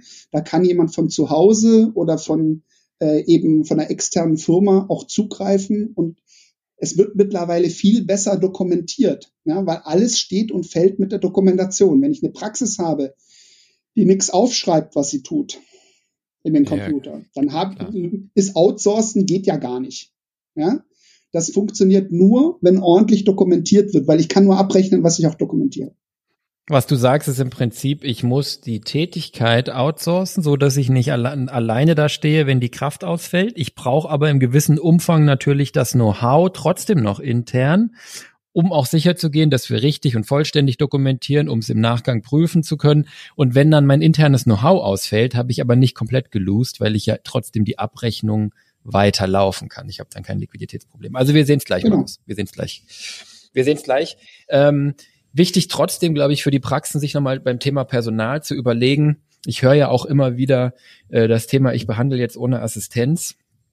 Äh, wenn ich keine hab, ist es gut, wenn ich es ohne, wenn ich ohne Assistenz behandeln kann. Klar, ist besser als nicht behandeln. Aber auch da äh, das muss in meinen Augen die Ultima Ratio sein. Ich stelle die These auf, dass ich ohne Assistenz ähm, äh, locker 10, 20 Prozent weniger effizient bin als Behandler, ja, als in einem eingespielten Team. Und ähm, dann verliere ich halt ganz, ganz schnell das, was, was eine Stuhlassistenz kostet, ähm, an meinem Umsatz wieder. Und äh, da wollte ich sozusagen gar nicht im Widerspruch zu dem, was du gesagt hast, sondern wirklich nur nochmal die Praxen und die Zuhörer hier darauf hinweisen. Überlegt euch halt gut, für mich würde in einem Idealfall in einer großen Praxis ähm, das nicht in Frage kommen, ohne Assistenz zu behandeln und auch nicht in Frage kommen, den Empfang komplett auszusourcen und auch nicht in Frage kommen, die Abrechnung komplett auszusourcen. In der kleinen Praxis bin ich völlig bei dir. Und das muss sich eben jeder einzeln überlegen. Ähm, und dann kommt man aber äh, glaube ich, zu ganz guten Schlüssen, was ich eben auf jeden Fall rausgeben kann. Und äh, ich sage mal jetzt so Dinge, ähm, die wir ja auch machen, hier Controlling nach draußen zu geben und nicht in einer kleinen Praxis einen Praxismanager zu, beauft äh, zu beschäftigen, ähm, die Buchhaltung natürlich äh, nach draußen zu geben, es sei denn, ich habe Spaß dran oder mein, mein Lebenspartner macht's gerne, die Lohnbuchhaltung sowieso nach draußen zu geben und und und. Das sind ja alles Dinge, die haben mit eurem Patientenerlebnis äh, und mit mit der mit der Wertschöpfung der Praxis nichts zu tun. Das sind, äh, da macht's eh Sinn. Ja. Christian, alles, was wir hier sagen, muss man ja sagen, muss man sowieso individuell auf die Praxis schauen. Absolut. Wir reden jetzt hier generell ja, und äh, wenn einer in eine Richtung möchte, muss man mit dem reden und dann kann man gut beraten. Ähm, meiner Meinung nach gibt es da sowieso keine pauschalen äh, Auskünfte, wenn man in einem Beratungsgespräch ist. Wir machen ja jetzt einen Podcast äh, über Trends und da müssen wir pauschalisieren. Wir können nicht individuell eingehen, weil uns ja niemand gegenüber sitzt Klar. und jetzt gerade erzählt, ich habe dieses Problem. Und deswegen glaube ich einfach, ähm, bei einer, bei einer kleineren Praxis mit wenig Personal kann man froh sein, wenn man Stuhlassistenz hat. Ja. ja? Und wenn man keine hat, dann hat man hoffentlich vom Oliver Schäfer äh, äh ein Webinar mal mitgemacht oder ihn, ihn, bei ihm mal geschaut, wie äh, was für Tricks er hat, wie man doch arbeiten kann alleine, weil ähm, gar nicht arbeiten ist ja häufig keine Möglichkeit. Ja, die Kosten laufen ja weiter. Also das heißt, man muss ja sowieso alleine arbeiten. In der Hoffnung ist es natürlich immer so wenig wie möglich. Ja, also so eine generelles Alleinearbeiten macht vielleicht in ganz, ganz kleinen Praxen Sinn, aber würde ich auch dir absolut zustimmen, in normalen oder größeren Zahnarztpraxen ist das eine Undenkbarkeit. Ja? ja. So. Aber ähm, früher hätte man überhaupt nicht darüber geredet, vor drei, vier Jahren über alleines Behandeln. Und da sieht man mal, was die Personalknappheit eben ausmacht. Und da möchte ich vielleicht den Spaßfaktor wieder zurückbringen. Es soll halt auch Freude machen zu arbeiten. Und wenn man halt in der Dentalfamilie manchmal liest, wie manche Praxen eben sich negativ über ihren eigenen Beruf aus, wie sollen dann die Mitarbeiter, wenn die Führungskraft schon sagt, sie hat keinen Bock auf das Ganze? Also man muss ja als gutes Vorbild vorgehen. Und vielleicht sollte man, bevor man alle anderen Sachen macht, erstmal gucken, dass man den Spaß wieder an der Arbeit findet.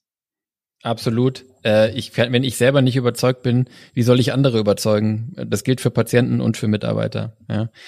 Das kommt halt, und dann gehen wir gleich zum nächsten Thema, es kommt halt in meiner Wahrnehmung auf die Gefahr dass ich mich unbeliebt mache, aber daher, dass wir natürlich, habe ich wahrscheinlich auch schon mal gesagt, viele Verbände haben und Kammer und die äh, KZV und so weiter und dann auch viele Medien und Organe, die das aufgreifen ähm, wo, wo natürlich die Missstände bemängelt werden, die es gibt und wo natürlich die Gesundheitspolitik kritisiert wird. Das ist auch richtig. Nur wenn das alles ist, was ich den ganzen lieben langen Tag konsumiere, dann glaube ich es ja irgendwann selber, dass alles ganz furchtbar ist. Ja.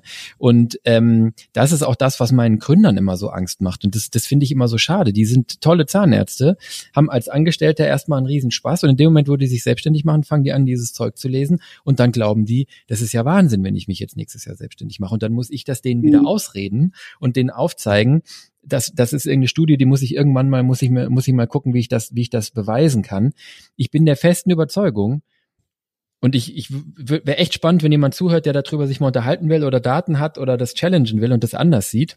Ich bin der festen Überzeugung, dass der Erfolg einer Zahnarztpraxis zum weit überwiegenden Teil davon abhängt, was der oder die Inhaberin als Unternehmer daraus macht und dass der Einfluss von Gesundheitsminister, egal ob er Spahn oder Lauterbach heißt, und dass der Einfluss der Inflation und der Einfluss der hohen Zinsen und der Einfluss der Industrie, ja, und der Einfluss der Abrechnungssoftware ähm, und der Einfluss, weiß ich nicht was, ja, der, der Kammern und Verbände ähm, und der Standespolitik, ich glaube, dass dieser Einfluss relevant ist und da ist, aber dass das der allerkleinste Teil ist. Und oftmals hat man aber den Eindruck, es ist genau andersrum. Ich kann nichts tun weil alles gegen mich, alle Karten gegen mich gelegt sind. Ja.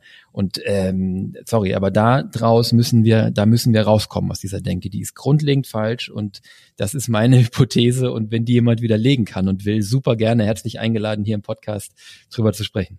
Ich glaube genau auch an das. Und vielleicht kannst du deinen Gründern ähm, Folgendes sagen.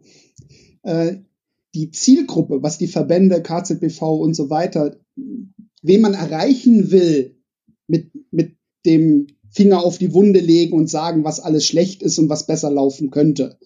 Und mit dem Jammern. Ja, ähm, das ist die Politik. Genau. Und das ist nicht eigentlich die Praxis. Ja. So. Die Praxis hört sich aber leider auch an und fängt dieses Stimmungsbild auf, wie du gerade gesagt hast, und lässt sich auch infizieren manchmal. Und das ist aber eigentlich nicht richtig. Man sollte da einen Filter einschalten. Es gibt ja für alles Filter, ja, äh, ja. Bildfilter und so weiter. Da ein Filter vors Ohr hängen und sagen, das lasse ich nicht an mich ran. Das ist ja. mir egal. Und da gibt's ganz tolle Beispiele. Es war ja mit Corona auch so. Wir werden alle hier pleite gehen und so weiter. Und du, ich, ich weiß, du hast ganz erfolgreiche Praxen in der Corona-Zeit, die haben so viel Geld gemacht wie nie zuvor. Die meisten. War bei uns auch Kunden. so ja. weil die die Chance ergriffen haben. Und da ist eben jemand in der Praxis, eins, zwei, drei Personen, das muss nicht mal immer der Inhaber sein, das kann auch von Mitarbeitern äh, indiziert sein, die eine Idee haben. Und der Unterschied ist das Mindset. Das Mindset ist, da ist eine Herausforderung und die meistern wir gemeinsam als Team. Das kriegen wir hin. Und dann kriegt man das auch hin. Wenn das Mindset aber ist, ich kriege in mein Schneckenhaus und warte mal ab, was die anderen machen, ich mache die Praxis so lange zu, bis geklärt ist, ob ich die Praxis offen haben darf bei Corona. Ja, dann brauche ich halt dann auch die Zuschüsse und wenn die Zuschüsse dann zurückzuzahlen sind, sieht's auch blöd aus. Ja? Das kommt aus der Opferhaltung. Ja, das, dieses Problem hatten die Praxen, die sich so verhalten haben. Ja. Und ich stimme dir 100% zu, das ist genau das, was ich sage, Markus. Und ich will das jetzt auch gar nicht falsch verstanden wissen. Die Arbeit der Verbände und der Kammern und, und der KZV und so, das ist wichtig. Das ist auch gut, dass die in Berlin versuchen, das Maximum rauszuholen.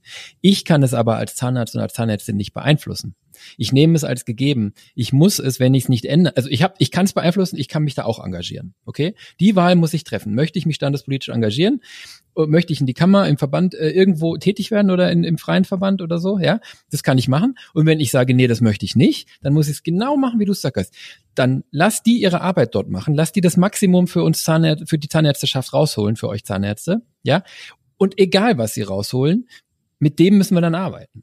Ja, und das, das darf ich nicht konsumieren, sonst, ähm, wenn ich es oft genug höre, glaube ich, aus meinen Gedanken wird dann eine eigene Haltung, ja, Bewusstsein schafft Realität, ähm, wenn ich mich dann ducke und in die Opferrolle begebe und sage, alles ist furchtbar, ja, das spüren die Patienten, das spüren die Mitarbeiter und so wird die Praxis dann laufen. Es tut ich mir leid, kann das, das sogar bestätigen. Du wolltest ja, dass man das mit Zahlen unterlegen kann. Ja. Es gibt ja große Facebook-Gruppen für ZFAs. Und in den Zeiten, wo dort quasi nur Probleme gelöst worden sind und besprochen worden sind, äh, war alles prima. In den Zeiten, wo jetzt angefangen hat in den letzten zwei, drei Jahren, dass eine fängt an und sagt, wie blöd der Job als ZFA in der Stuhlassistenz und so ist und wie schlecht bezahlt und das bei Lidl kriegt man ja mehr. Desto mehr sind andere auf diesen Zug gesprungen. Mhm. Und das hat einen Trend ausgelöst. Die Situation hat sich aber von dem einen Jahr zum anderen gar nicht so großartig geändert. geändert. Das, was sich ja. geändert hat, ist darüber zu sprechen. Ja. Und das kann man auch bei der TI so sagen. Wenn man in der Dentalfamilie manchmal schaut, wenn es um TI geht, sind immer wieder die gleichen Leute, die gegen die TI sind und die eine große Stimmung machen und die gleichen, die dafür sind. Ja, so. Und ähm, wenn man aber sich die nackten Zahlen anguckt, und die sind halt da, die Gematik hat die Zahlen, die KZBV hat die Zahlen, ist es nun mal so. Es sind weniger als drei Prozent bundesweit, die nicht an die TI angeschlossen sind bei den Zahnärzten. Ja. Und es gibt KZV-Bereiche, da ist es sogar nur ein Prozent. Ja. Und deswegen ist es so, ähm, auch wenn die laut sind, TI-Gegner, sind es deswegen nicht viele. Ja, ja, das ist eine False Balance. Die gibt's halt überall momentan in der Gesellschaft, ne? Ja. Das Thema können wir, können wir so äh, praktisch stetig weiterführen, ja, Christian. Ähm, der Filter, wie du es gesagt hast, dass man es nicht an sich heranlässt, sondern versteht, geht mich gar nichts an. Ich mache mein Ding. Das ist das Wichtige. absolut. Und das ist, glaube ich, auch, ähm, das hattest du im Vorgespräch gesagt, ich weiß nicht, ob du es nochmal ausführen möchtest, aber eine Vorhersage, die du ja hattest, dass sich das eben auseinanderentwickelt und dass es darauf eben ankommen wird. Ja, ähm, möchte ich mich, äh, die, es wird sich die Spreu vom Weizen trennen weiter. Das passiert ja schon seit Jahren, aber die Mitte wird weiterhin verschwinden, hattest du im Vorgespräch auch gesagt, oder die wird ausgedünnt und die einen kommen immer mehr in einer Abwärtsspirale und die anderen nehmen die Dinge in die Hand und kommen, kommen nach vorne. Ja. ja, und ich glaube, dass eben auch diejenigen, die sich mal äh, öffnen. Also der erste Schritt ist sich Zeit nehmen mal. Das ist der schwierigste Schritt. Ja, ähm, weil solange du immer nur ständig behandelst und danach hoffst, ähm, endlich Freizeit zu haben und dann die Freizeit genießt, hast du ja keine Möglichkeit für strategische Gedanken und äh, ja, ähm, als erstes Zeit. Und die muss eingeplant werden, wirklich fest eingeplant werden, sonst funktioniert es nicht. Und jetzt zweite Komponente ist, man muss gucken, wo ist der Schmerz in der Praxis und bei wem ist der Schmerz und wo kann ich Schmerzen am schnellsten und am leichtesten, ähm, sage ich mal, entfernen. Ja, ähm, und damit würde ich anfangen, dass man erstmal schöne Erfolgserlebnisse am Anfang des Jahres, man hat ja immer gute Vorsätze, ja, und so wie man sich vielleicht Fasten, mehr Sport, weniger TV und solche Dinge vornimmt, mhm. sollte man das auch in der Praxis machen. Man sollte sagen, okay, ich möchte vielleicht nicht immer mehr Patienten, sondern immer bessere, für mich bessere Patienten. Das muss nicht finanziell sein, das kann auch sein, dass ich immer mehr Patienten habe, die mir mehr Spaß machen zu arbeiten. Weil ich passen. zum Beispiel gerne Implantate setze oder ich gerne ZE mache, dann will ich eben nicht unbedingt in andere Richtung. Ja? Ähm, und dass man sich da konkrete Ziele setzt. Und das passt zu unserem Jahresrückblick ja, und dem Trendvorschau, ähm, sich da wirklich konkrete kleine Ziele erstmal setzen und dann strategisch größere Ziele setzen. Absolut. Und, und du bist wahrscheinlich auch noch für Controlling. Ja, also natürlich, weil, weil, weil ähm, auch da wieder äh, äh, Bewusstsein schafft Realität, ja, ähm, in dem Moment, wo ich mich mit den Zahlen beschäftige. Das erleben wir ja täglich bei uns, ja. Das ist gelebte Praxis, ja. In dem Moment, wo ich mich nur damit beschäftige, wie komme ich nach vorne? Welche Gegenwinde habe ich, wo ich nur mal mir von jemandem ausrechnen lasse, was wird nächstes Jahr passieren, kostenseitig? Und wie kann ich damit umgehen? Ja, wir haben ja schon über die, über das eine oder andere Thema gesprochen. Wie kann ich, wie kann ich ähm, mich damit aufstellen, dass es trotzdem nächstes Jahr gut läuft. Ähm, nur dann äh, wird es ja besser und dann wird es schon fast zum Automatismus. Also die Beschäftigung mit den Themen führt schon dazu, dass, dass, dass es passiert im Prinzip, ja. Und ähm, du sie erkennst dann die Notwendigkeiten. Du erkennst dann, dass es alternativlos ist, als mit den Patienten über Zuzahlung und Preise und freie Vereinbarungen zu sprechen. Ja, es ist alternativlos. Und dann machst du's. Und dann kannst du es aber auch glaubwürdig kommunizieren, nicht aus Geldschneiderei, sondern aus mhm. Ne? Du hast es vorhin gesagt, ich sag, meine, meine Story ist momentan für alle eigentlich. Wenn sie eine tolle Praxis haben und die meisten meiner Kunden haben eigentlich eine tolle Praxis mit einem tollen Team, ist sich vor die Mitarbeiter zu stellen und sagen, wir haben eine tolle Praxis. Wir haben ein tolles Team, das seid ihr, und wir zahlen gute Gehälter. Wir als Inhaber konnten davon auch alle Jahre gut leben. Ja, Situationsbeschreibung. Ja, und dann kommt die Komplexität. Die Komplexität ist, wir haben jetzt Inflation und wir haben Budgetierung. Das heißt, unsere Patienten haben weniger Geld in der Tasche und die gesetzlichen Krankenkassen werden uns nicht so viel bezahlen, äh, wie wir es gehofft hätten. Ja, es gibt ja keine Schrumpfung, es gibt dann einfach nur nicht so viel mehr wie gehofft. Ja, ähm, das ist die Komplexität, die wir jetzt einführen. Damit das auch so nett und schön bleibt, wie das hier immer war, müssen wir uns alle zusammen hier was einfallen lassen und an einem Strang ziehen. Das ist die Lösung. Ja, und dann nehme ich die Leute ja schon mit und dann muss ich natürlich Lösungsvorschläge haben und Ansätze und dann äh, beziehe ich das Team mit ein und dann geht's nach vorne. Und das ist das, was du jetzt sag mal mit Controlling, ne, aber das ist letztlich Unternehmertum sogar, ähm, sich damit zu beschäftigen und dann geht's nach vorne und das führt mich dann eigentlich auch schon nochmal zu der nächsten Vorhersage. Ich glaube, dass nächstes Jahr trotz aller Gegenwinde ein okay Jahr wird für die Zahnärzteschaft. Und ich glaube, dass sehr, sehr viele Praxen genau dasselbe wie 2020 und 2021, du hast es eben beschrieben, dass sehr, sehr viele Praxen richtig erfolgreich sein werden nächstes Jahr, nämlich die Praxen, die sich damit beschäftigen. Und dass andere ähm, es schwer haben werden, das haben wir eben schon beschrieben, diese Polbildung, aber im Schnitt glaube ich dran, dass es kein schlechtes Jahr werden muss, weil Corona ist vorbei, jetzt auch offiziell, ja. Ähm, zumindest äh, haben wir in Deutschland nicht mehr das Problem, dass wir ständig jetzt irgendwie ohne Personal dastehen oder reihenweise Patienten nicht kommen. Wir haben momentan insgesamt einen hohen Krankenstand, aber das wird sich auch nivellieren und wir werden jetzt wieder in eine Phase wahrscheinlich kommen, wo das so sein wird wie vorher, wie 2019 und davor, ja.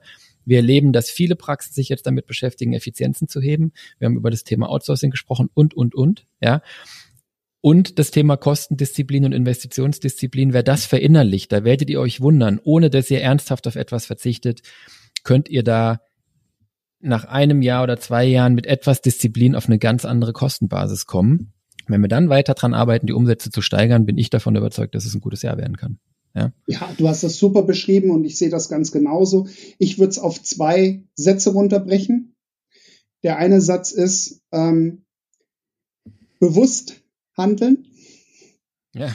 Statt laufen lassen. Ja. Absolut. Und das zweite ist, jeder, also die meisten Zahnärzte sind ja und Kollegen sind so, dass sie sich da selbst im Weg stehen. Meinen, das Team macht nicht mit und das Team meint, der Chef macht nicht mit. Das ist so, wir haben das immer schon so gemacht, warum sollen wir es jetzt anders machen? Das sind so die typischen Muster, will ich mal sagen. Und dieser Satz, äh, den ich da sagen möchte, ist, es, ich glaube, dass heute jeder Patient, wenn man von Preiserhöhungen redet, einem glaubt. Klar. Weil er hört's überall. Die rechnen damit. Also das heißt, es ist eigentlich jetzt so einfach wie nie, weil vor zwei Jahren hätte man noch gesagt, wie, sie wollen, wollen hier die Preise erhöhen und höhere Faktoren und so, ach, da gehe ich woanders hin. Aber jetzt wird man es ja an jeder Ecke hören. Also ist das etwas, was eigentlich auch der Erwartungshaltung entspricht. Es wäre ja sogar gegen die Erwartung, wenn alles gleich preiswert bleibt. Also wenn ich bei der Zuzahlung bleibe, die ich die letzten zwei Jahre hatte. Ja. Und ich verstehe, weil wir ja alle Ärzte sind, dass wir ähm, äh, ein gutes Herz haben und niemanden irgendwie ähm, ja etwas teuer verkaufen wollen. Und da ist eigentlich der Grund für die Problematik, wenn man selbst seine Leistung nicht zu schätzen weiß und sagt, ich bin ja gar nicht wert, dass meine Stunde so 350 Euro ist, dann muss man was am Mindset ändern. Ja, Hundertprozentig. Und ich habe das, ich, ich weiß nicht mehr, ich erzähle das in jeder Einzelberatung im Moment und ich weiß nicht, ob ich es im Podcast schon dreimal erzählt habe, dann tut's mir leid an alle Zuhörer, aber es ist, manchmal macht es die Wiederholung. Ich unterschreibe das, was du gesagt hast. Und der richtige Zeitpunkt, über die Preise nachzudenken, falls ihr es echt noch nicht gemacht habt in den letzten Monaten, was mich wirklich hart treffen würde, wenn ihr hier zuhört und noch nicht über eure Preise nachgedacht habt, der richtige Zeitpunkt wäre bitte wirklich jetzt. Weil ich warne davor seit zwei Monaten, die Inflationsrate wird runterkommen ich komme gleich zu meiner nächsten Vorhersage über die Inflation nächstes Jahr. Die wird runterkommen, die wird nicht weggehen, ähm, aber sie wird sinken. Und allein das Sinken wird in den Köpfen der Konsumenten und damit in den Köpfen eurer Patienten suggerieren, ah, das Problem geht weg. Und dann wird es schwieriger, über Preise zu reden. In November, wo wir 11 Prozent Inflation hatten, im Dezember, wo wir 10 hatten, ähm, teilweise, da war es, wie der Markus gesagt hat, die Leute haben eigentlich drauf gewartet. Jetzt kickt im Januar, Februar, März die Gaspreisbremse, die Strompreisbremse und so weiter rein. Wir sehen, dass es an anderen Inflationsecken ähm, ähm, schon leichte Entspannungen gibt. Wenn jetzt die Inflation zurückgeht, und ihr kommt dann und sagt dem Patienten, alles wird teurer, dann habt ihr eigentlich das Timing schon verpasst. Ja, also das wäre für mich echt ein ganz wichtiger Hinweis, da nicht zu lange zu zögern und zu warten, bis die Inflationsrate zurückkommt. Meine Vorhersage ist trotzdem für dieses Jahr, die Inflation wird zurückkommen, sie wird nicht bei 10 oder 11 Prozent bleiben, sie wird aber auch nicht auf zwei Prozent gehen, wie wir es vorher hatten. In meinen Augen wird sie übers Jahr betrachtet, ähm, letztes Jahr war sie aufs Jahr betrachtet acht, ja, aufs Gesamtjahr und dieses Jahr wird sie in meinen Augen ganz sicher auch über fünf Prozent bleiben, aufs Gesamtjahr betrachtet. Und von daher ist, leitet das die Notwendigkeit ab, was an den Preisen zu tun, weil die werden weiter steigen, eure Inputfaktoren, eure ganzen Einkaufskosten und Löhne und so weiter werden weiter steigen und wartet da bitte nicht zu lange, bis ihr es an die Patienten weitergebt. Es ist alternativlos. Christian, also genau was du sagst, jetzt sofort handeln, ja, gleich morgen in der Praxis die Preise kontrollieren. Ich kann es konkret unterlegen.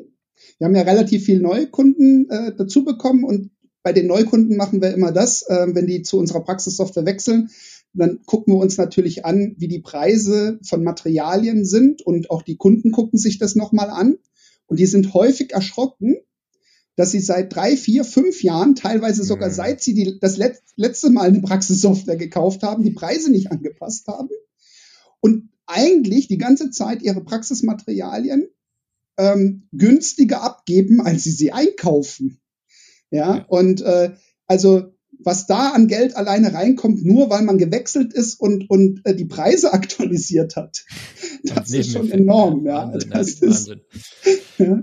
Also bleibt an dem Thema dran. Das ist auch wieder ein Beispiel für Geld, das, das wirklich äh, äh nicht, ja, das wirklich schändlich einfach liegen gelassen wird. Ja, fahrlässig. Einfach fahrlässig. Ja. Einfach, einfach als Tipp, sich viermal im Jahr oder zweimal im Jahr zumindestens ein Datum reinmachen für zehn Minuten, kurz mal Einkaufspreise und Preise im Computer vergleichen, eintragen. Und das muss man nicht als Inhaber machen, das kann man delegieren. Absolut. Und die Sache ist ganz einfach. Die Kosten steigen und wenn ihr nicht weniger zum Leben haben wollt, was in ganz vielen Fällen auch einfach gar nicht geht, dann braucht ihr mehr Umsatz. Und der Umsatz ist ganz einfach das Produkt von Menge und Preis. Und wenn ihr jetzt nicht unbedingt 20 Prozent mehr arbeiten wollt, ja, das wäre nämlich die Menge, dann müsst ihr was am Preis machen. So, Ende aus. Markus hat es gesagt. Du hast aber jetzt mit dem Programmwechsel schon ein Thema angerissen, wo ich weiß, dass du noch eine Vorhersage hast, nämlich was PVS, also Praxisabrechnungssysteme, Praxisverwaltungssysteme angeht und die Wechselbereitschaft oder die Notwendigkeit da. Da siehst du, glaube ich, was kommen, oder? Ja, also ich glaube, dass äh, es immer mehr Praxen dazu treiben wird, ähm, weil bestimmte Programmhersteller vielleicht die Lösung nicht so gemacht haben, wie sie in der Praxis sein müssen, damit der Workflow richtig schön smooth läuft. Ja, und dass auch zum Beispiel Quereinsteiger, die man jetzt gezwungenermaßen auch einstellt, mit der Software umgehen können, ähm, dass es immer mehr Softwarewechsler geben wird. Und dazu kommt noch die Konsolidierung und ähm, ja auch die Aufgabe von Praxissoftwareherstellern. Ich habe ja schon gesagt, als ich mal vor 19 Jahren angefangen habe, gab es knapp 100 Softwaren äh, gefühlt. Ja, Letztes Jahr gab es dann 32. Dieses Jahr stehen auf der KZBV-Liste für EBZ zugelassen 24, wenn ich das richtig im Kopf habe. Es wird mhm. also immer weniger. Und die Wahrscheinlichkeit, dass man, ähm, ich sage mal, bei den Top 10 gut liegt, ist schon sehr gut. Ja, aber ich glaube, dass dieses Jahr noch mal, also ich, ich habe schon vier Praxissoftwarehersteller im Kopf, wo ich denke, da wird es wird schwierig, schwierig mhm. werden, weil nämlich noch neue Themen dazukommen. Und das ist schon wieder die doofe TI. ja. Da kommen wir gleich drauf. Das, das ist, gut, dann eine, elektronische Patientenakte. Ja. Also ähm, äh, auch da, wir sind ein wenig kontrovers, also wir zwei verstehen uns sowieso immer gut, aber das unterschreibe ich auch. Und wer dies noch nicht gehört hat, wir haben ja in Folge 74 ist Software Eating Dentistry hier in dem Podcast aufgenommen. Der Markus kennt das, ich habe das auch schon als Vortrag gehalten. Da geht es genau um das Thema und absolut, das wird sich beschleunigen und da ist es jetzt wichtig, den Fehler zu, nicht den Fehler zu machen, ähm, ähm, wenn man jetzt schon wechseln muss, äh, nicht zu jemandem zu wechseln, wo man dann vielleicht in zwei Jahren schon wieder weg muss. Ja, das wäre, glaube ich, der Kardinalsfehler. Man also man kann eine ganz einfache Rechnung aufmachen. Wenn äh, eine Firma unter 1000 Kunden hat, ähm, dann muss entweder dahinter ein ganz großer Investor stehen, dann funktioniert es vielleicht auch, aber ansonsten ist es schwierig, weil man die Kosten, die ständig jetzt reinkommen durch die Änderung, man hat ja Programmierkosten. Programmieren war noch nie so teuer wie heute. Ja? Ähm, die kann man nur auf die Anwenderschaft abwälzen. Das geht ja nicht Klar. anders. Ja? Mhm. Sonst macht die Firma keinen Gewinn. Und das bringt den Kunden dann auch nichts, wenn die Firma pleite geht. Ja? Brauchst du eine gewisse Größe. Das heißt, du brauchst eigentlich mindestens 1000 Kunden. Das ist unsere ja. Einschätzung. Sonst ja. wird es schwierig. Ich wäre sogar noch aggressiver. Ich glaube, du brauchst noch mehr. Ich glaube, du, ich würde sagen, du brauchst zwei, aber ist geschenkt, ja. Also da bist du ja in der gleichen Größenordnung. Cool. Dann hast du jetzt schon angeschnitten, was kommt nächstes Jahr in der TI? Lass uns darüber auch noch kurz sprechen, weil du da ja auch noch ein paar Dinge ähm, sozusagen den Hörern mitgeben wolltest, was jetzt vielleicht nicht jeder auf dem Schirm hat. Und damit ihr 2024 nicht hören müsst, was ihr 2023 in der TI verpasst habt, sagt der mag euch euch das ein oder andere jetzt schon mal. ja, also uns äh, droht mehr Transparenz. Also bisher war die elektronische Patientenakte ein echter Flop. Ähm, sie war als Opt-in gedacht. Das heißt, ein Patient, der Lust hat, der konnte, hatte ein Recht drauf, die seit dem 1.7.2021 zu bekommen. Aber ich glaube, wir haben vielleicht drei Zahnarztpraxen, die bei uns angefragt haben, wie funktioniert das? Also die seltenste Frage an der Hotline war, wie funktioniert EPA? Ja, ja? interessiert auch keinen. So, ähm, wir haben das natürlich alles selber ausprobiert, äh, rechtzeitig auch ausgeliefert und so. Und äh, eine ganz liebe Mitarbeiterin, die bei der Techniker ist, hat sich das mal selber angeguckt und uns gezeigt. Und das Interessante war, die haben eine Vorbefüllung gemacht mit den letzten fünf Jahren mhm. aller Abrechnungsdaten. Man hat also gesehen, ob man zum Beispiel eine Spritze abgerechnet hat als Arzt beim Patienten. Und wenn sich ein Patient an was erinnert, dann ob es Auer gemacht hat. Eine Spritze, ja. Und ähm, wenn ich jetzt eine Spritze abgerechnet habe, die ich nicht gemacht habe, dann ist das negativ. Ähm, wenn dem Patienten das auffällt, sowieso. Aber noch schlimmer ist es, wenn der Patient jetzt einen Button hat, wo er sagen kann, ich leite die Daten zur Überprüfung an die Kasse weiter. Und genau dieser Button, der kommt dieses Jahr. Und zwar äh, über einen Umweg. Es ist nämlich so, ähm, die elektronische Patientenakte ähm, ist ja eine App im Prinzip, für, für eine Versicherten-App. Und da wird es zwei Menüpunkte geben in Zukunft. Der eine ist, ich spende meine Daten anonym an die Forschung. Und der zweite Button ist, ich spende meine Daten an meinen Versicherungsgeber, also an meine Krankenkasse. Das ist natürlich nicht anonym, weil die weiß ja, von wem es kommt. Mhm. Die stellt ja auch die ähm, App zur Verfügung und zahlt dafür. Und dementsprechend ähm, kann man davon ausgehen, dass in Zukunft auch mehr indizierte äh, Wirtschaftlichkeitsprüfungen, also durch Kassen indizierte Wirtschaftlichkeitsprüfungen kommen.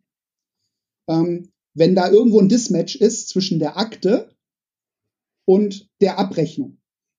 Mhm. So, und jetzt könnte man sagen, ist ja egal, nutzen ja nur von 80 Millionen Versicherten oder 60 Millionen Versicherten, äh, je nachdem, wie man sieht, ähm, äh, vielleicht 500.000 oder vielleicht auch nur 100.000. Ja? ja, aber der Gesetzgeber will unbedingt diese, diesen Forschungsbutton äh, mit, mit Leben befüllen und hat deswegen schon das Gesetz verabschiedet im letzten Jahr und das trifft jetzt dieses Jahr dann auf uns zu, dass statt Opt-in ein Opt-out-Verfahren für die EPA ist. Und was bedeutet das? Bisher war es so, ich als Patient musste aktiv bei der Krankenkasse sagen, ich möchte EPA und wenn die Krankenkasse mir dann einen PIN geschickt hat und die aktuelle EG-Card E äh, NFC 2.1 Karte, dann konnte ich sozusagen mir mit meinem Smartphone eine App runterladen und konnte äh, ja loslegen mit EPA. Aber jetzt wird es so sein, der Gesetzgeber hat beschlossen, jeder Patient, der versichert ist gesetzlich, bekommt das, ob er will oder nicht. Und wenn er nicht will, dann muss er sagen, ich will nicht. Und dann schmeißt die Krankenkasse praktisch diese Funktion wieder raus. Das ändert ja? alles. Genau. Das heißt, jetzt in diesem, spätestens im nächsten Jahr, werden alle ähm, Patienten diese EPA bekommen. Und damit wird auf einmal diese Funktionalität auch wichtiger. Und das Ganze nennt sich EPA 4.0. Das ist die neueste Schnittstelle. Also wer da noch mit EPA 1.0 oder 2.0 rumfleucht, der hat noch nicht die neuesten Schnittstellen sozusagen. Mit EPA 4.0 ist dieser Spendebutton dann auch drin und das Berechtigungskonzept auch so, dass man nicht mehr sagen kann, die ganze Praxis oder die ganze Klinik kann meine Daten gucken, sondern ich kann sagen, aus der Praxis Dr. Heckner darf nur der Markus Heckner die Daten gucken, kein anderer. Ja? Und auch nicht alles aus meiner Akte, sondern nur dieses Dokument. Das heißt, es ist, hat nochmal eine höhere Komplexität bekommen. Und ich kann nur jedem Zahnarzt empfehlen, ähm, in der Praxissoftware immer Abrechnung und Dokumentation ordentlich getrennt voneinander und ausführlich zu haben und sicherzustellen, dass die Praxissoftware ähm, bei der Funktion, ähm, die ja verpflichtend ist, schicke, schicke an den Patienten ähm, Daten, wenn er möchte, davon auszugehen, dass da in Zukunft ein Gesetz kommen wird. Und ich, ich tippe darauf, das kommt dieses Jahr. Und spätestens nächstes Jahr geht es dann in Kraft, wo es automatisch ist, wo wir PVS-Hersteller verpflichtet werden, automatisch, immer wenn es was Neues gibt an Informationen, das in die EPA abzuspeichern. Also, dass es gar keine Wahloption mehr gibt, sondern man muss so eine Software im Einsatz haben als Praxis und wir müssen das dann machen dass dann die Funktionalität so ordentlich getrennt ist, dass man nur die Daten, die man wirklich als Nutzdaten übertragen will, überträgt und zum Beispiel solche internen Informationen wie Patient stinkt aus dem Mund, ist unfreundlich und zahlt schlecht, nicht unbedingt in der Akte stehen hat. Das wird auch, das wird auch ein spannendes Thema. Ja, ja, also wir trennen das schon seit Jahren bei uns in der Software in, in interne Dokumentation, die geht nur uns in der Praxis was an. Das sind praxisinterne mhm. äh, Informationen. Und dann gibt es die, die für die Akte sind. Und in die Akte gehören halt die Leistungen, die ich erbringe und die Diagnosen und Anamnese und alles, was wirklich dem Patienten einen Nutzen bringen könnte oder einem nachfolgenden Behandler. Ja, wenn ein Patient von München nach Berlin zieht, möchte ich als Berliner Behandler vielleicht auch gerne die Daten von dem ähm, Arzt aus München einlesen können, damit ich hier nicht nochmal was machen muss ähm, ja. und von neu anfangen. Natürlich werde ich selber nochmal mit meinem eigenen Krips alles angucken und auch selber eigene Entscheidungen treffen, aber zum Beispiel nochmal ein Röntgenbild zu machen, was vor zwei Wochen der Kollege gemacht hat, muss ich vielleicht dann nicht nochmal. Und ja. wenn ich es dann doch mache, sollte ich mir bewusst sein, dass das durchaus dann in eine Wirtschaftlichkeitsprüfung gehen kann, weil hätte ich ja eigentlich nicht gebraucht. Ja. Ja, und wir ja, müssen klar. ja immer das Wirtschaftlichkeitsgebot im BEMA beachten, leider. Und sag mal, ähm, damit nicht direkt verbunden, aber am Ende irgendwie doch schon, ähm, ist ja auch das Thema Zahnärztenummer, ne? Ja, nicht mit der EPA direkt, aber indirekt, EPA, nee. wie du sagst, ja, du hast absolut recht. Ich gebe dir 100% recht, ja. Die, also die Zahnarztnummer ist folgendes. Ähm, die Zahnarztnummer, die gibt's bei den Ärzten als sogenannte lebenslange Arztnummer schon seit vielen Jahren. Ähm, die Zahnärzteschaft konnte das immer verhindern. Jetzt hat ein Gericht eben entschieden, das muss aber bei den Zahnärzten auch so eine Nummer geben. Da haben die Krankenkassen geklagt, weil die Krankenkassen machen Folgendes. Die, bisher ist ja Wirtschaftlichkeitsprüfung immer auf die Praxis bezogen, auf die komplette Praxis. Und eine Einbehandlerpraxis hat gar keinen Nachteil durch eine Zahnarztnummer, weil vorher wusste auch schon jeder Beteiligte, die KZV und die ähm, Kasse, bei Einbehandlerpraxis gibt's nur einen Behandler. Also der ist für alle Leistungen verantwortlich und der hat alle gemacht. Bei Mehrbehandlerpraxen, da gibt's ja auch solche, wo, sage ich mal, ein junger Kollege sehr motiviert ist, sehr viel arbeitet, noch viel Energie hat und dann das erste Mal in eine Wirtschaftlichkeitsprüfung kommt und gesagt bekommt, hey, hier 10.000 Euro zurückbezahlen, du hast hier überdurchschnittlich viel gearbeitet und dann auf die Idee gekommen ist, hm, vielleicht hole ich mir so einen älteren Kollegen, der gar nicht so große Lust hat zu arbeiten, aber ein volles Budget mitbringt, mit in die Praxis. Und damit habe ich diese Problematik aufgehoben, weil insgesamt zu zweit waren wir dann wieder, einer war fleißig, einer weniger fleißig, war durchschnittlich wieder Durchschnitt. Jetzt kann man aber anhand der Zahnarztnummer in Zukunft natürlich erkennen, welche Leistung wurde von welchem Arzt beauftragt oder durchgeführt. Und im BEMA gibt es Leistungen, die zum Beispiel heißen Mindestzeit 15 Minuten, Mindestzeit 30 Minuten. Und wenn ich jetzt acht Stunden arbeite in der Praxis, dann kann ich so eine halbstündige Leistung 16 Mal maximal bringen, wenn ich nichts anderes mache. Und natürlich hat jede BEMA-Leistung irgendwo einen internen Zeitsatz. Und diese Zeiten können zusammengezählt werden als Arbeitszeitprofil. Und dann kann ich sehen, okay, dieser Arzt, der hat, sagen wir mal, 30 oder die Praxis hat, sagen wir mal, 32 gemacht. Und bisher war das kein Problem, weil 16 waren ja maximal pro Behandler möglich. Bei zwei Behandlern 32 ist in Ordnung. Wenn ich aber jetzt sehe, 30 wurden von einem gemacht und zwei von einem anderen, was kann ich daraus rauslesen? Ich kann rauslesen, dass der garantiert nicht die 30 Minuten gemacht hat. Und da ist das in der Wirtschaftlichkeitsprüfung so, wenn ein Leistungsinhalt einer BEMA-Leistung nicht vollständig erbracht worden ist, exakt so wie er da drin steht, dann gilt die ganze Leistung als nicht erbracht. Das heißt also, wenn ich auch nur ganz wenig minimal abweiche oder einen Teil nicht erfülle, ist die ganze Leistung wie nicht erbracht. Unabhängig vom Behandlungserfolg und all dem. Das heißt, ich kann die Leistung komplett streichen. Das ist jetzt äh, sozusagen eine schlechte Nachricht, aber natürlich, also für alle okay, die es bisher schon richtig gemacht haben, ne, ist also weniger Trickserei möglich letztlich, ne? wahrscheinlich. So ist es ja immer. Ja? Also ähm, jeder, der es ordentlich macht und korrekt sich verhält, der braucht sich ja nicht nicht ähm, Keine Sorgen, nicht, nicht fürchten. Ja. ja. Ja? Aber jeder, der eine Lücke im System gefunden hat, sollte halt sich jetzt bewusst sein, dass man diese Lücke geschlossen hat. Mhm. Also das ist eine Komponente der Zahnarztnummer, die ich wirklich noch gar nicht auf dem Schirm hatte. Ähm, ich, die kam jetzt für mich so bisher so harmlos daher und ist sie vielleicht auch im Großen und Ganzen. Ne? Aber ja, klar, es gibt natürlich äh, immer, wenn so eine Identifikationsnummer irgendwo steht, gibt es natürlich wieder Möglichkeiten der Auswertung und eine, eine, eine Transparenz, die vielleicht nicht jedem recht ist. Aber gut. Ja, also die meisten denken, das hat mit Haftung zu tun oder mit, mit äh, eben, dass das ganz unwichtig ist. Und ich will halt dafür sensibilisieren, dass ja. es schon wichtig ist, die einzutragen, weil wenn man die nicht einträgt, wird eine Pseudonummer übertragen und dann wird irgendwann die KZV ist verpflichtet nachzuhaken und vielleicht kann es da auch schon Regresse geben, ich weiß es nicht, ja ähm, weil man eben seinen BEMA, also im Bundesmantelvertrag steht drin, dass man die ab dem 1.1. zu verwenden hat. Und wenn man ja. den halt nicht erfüllt, kann, erfüllt man halt nicht die Aufgaben eines Vertragszahnarztes. Ja, ja. Und äh, wenn ich das aber parallel zu der lebenslangen Arztnummer sehe, ähm, dann kann man ja sozusagen die Gefahren jetzt schon erkennen und dementsprechend auch handeln. Ja, perfekt. Sehr um gut. gar nicht erst in die Problematik reinzukommen. Ja, absolut. Deswegen ist immer gut vorauszugucken und vielleicht, auch wenn es erst 24 relevant wird, ist trotzdem gut, das mal gehört zu haben. Ja.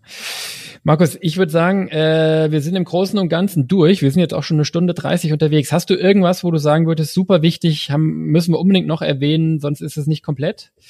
Eine, eine letzte Sache habe ich tatsächlich und zwar für unsere Neugründer. Und ja, mhm. du und ich betreuen ja da einige und äh, auch für die Praxen, die nochmal investieren und jetzt neue Röntgengeräte kaufen.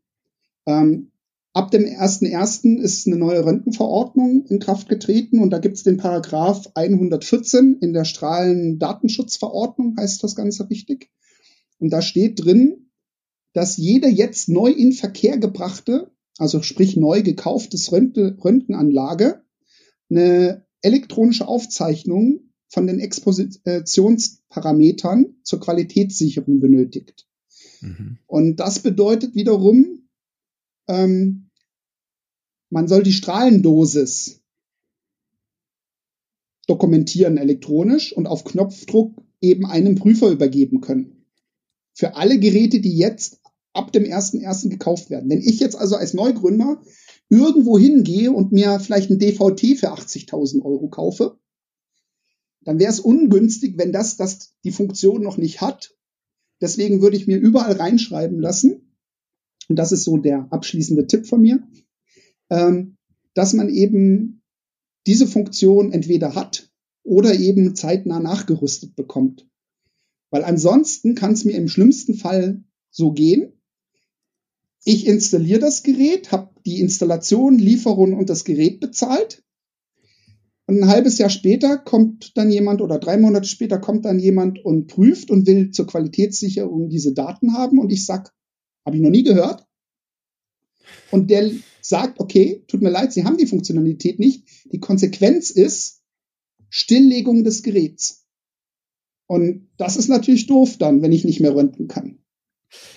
Also äh, das ist wirklich, äh, habe ich auch noch nicht gehört, muss ich zu meiner Schande gestehen. Ein super wichtiger Tipp für alle, die jetzt neu gründen oder aus anderen Gründen Röntgengerät, DVT oder sowas brauchen. Äh, you heard it here first. Nee, nicht first, aber ja, wenn ihr es jetzt hier gehört habt, dann könnt ihr auf jeden Fall diese Klippe umschiffen. Achtet da unbedingt drauf.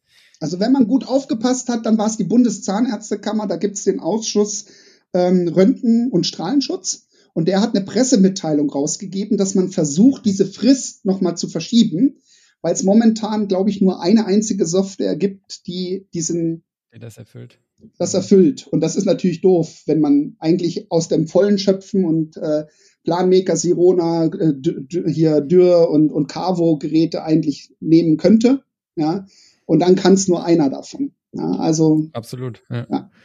Aber das ist eben wieder ein Beispiel. Es gibt so viel, ne, so viel Veröffentlichung, so viel Pressemitteilung, so viel Änderungen. Man kriegt es vielleicht nicht mit und deswegen bin ich dir super dankbar, dass du hier äh, so ein paar Themen zusammengetragen hast, die wirklich, äh, die wirklich ganz praktisch auf jeden Fall relevant für die meisten Zuhörer sind. Ne? Von daher mal mir eigentlich nichts mehr zu sagen, Markus. Ich glaube, wir haben einen Knopf dran, oder? Wir haben eine ganze Menge Themen zusammengetragen. Vielen lieben Dank für deine Zeit. Es macht mir echt immer Freude und äh, ich glaube, jetzt können wir uns alle aufs Jahr 2023 freuen, das da vor uns steht. Ja, ich glaube, wir haben relativ viel Positives auch jetzt äh, zu berichten gehabt und ein paar Sachen, auf die ihr aufpassen müsst. Ich freue mich, dass wir uns hoffentlich dieses Jahr auch mal wiedersehen, Markus, in Person, auf jeden Fall auf der IDS. Ja, wir haben da diesmal keinen Stand. Wir haben uns gegen einen Stand entschieden, weil wir die ganzen Neukunden sonst sowieso gar nicht äh, momentan abarbeiten können. Sehr gut. Ähm, aber äh, ich werde als Person da sein und ich komme bei eurem Stand vorbei. Unbedingt. Ja, und äh, werde euch besuchen und freue mich natürlich, möglichst viele Hörer auch äh, zu treffen. Also äh, wer auch auf der IDS ist, gerne dem Christian oder mir eine PN schicken. Äh, wir ja. freuen uns äh, auch, ähm, die Gesichter hinter der Hörerschaft zu sehen.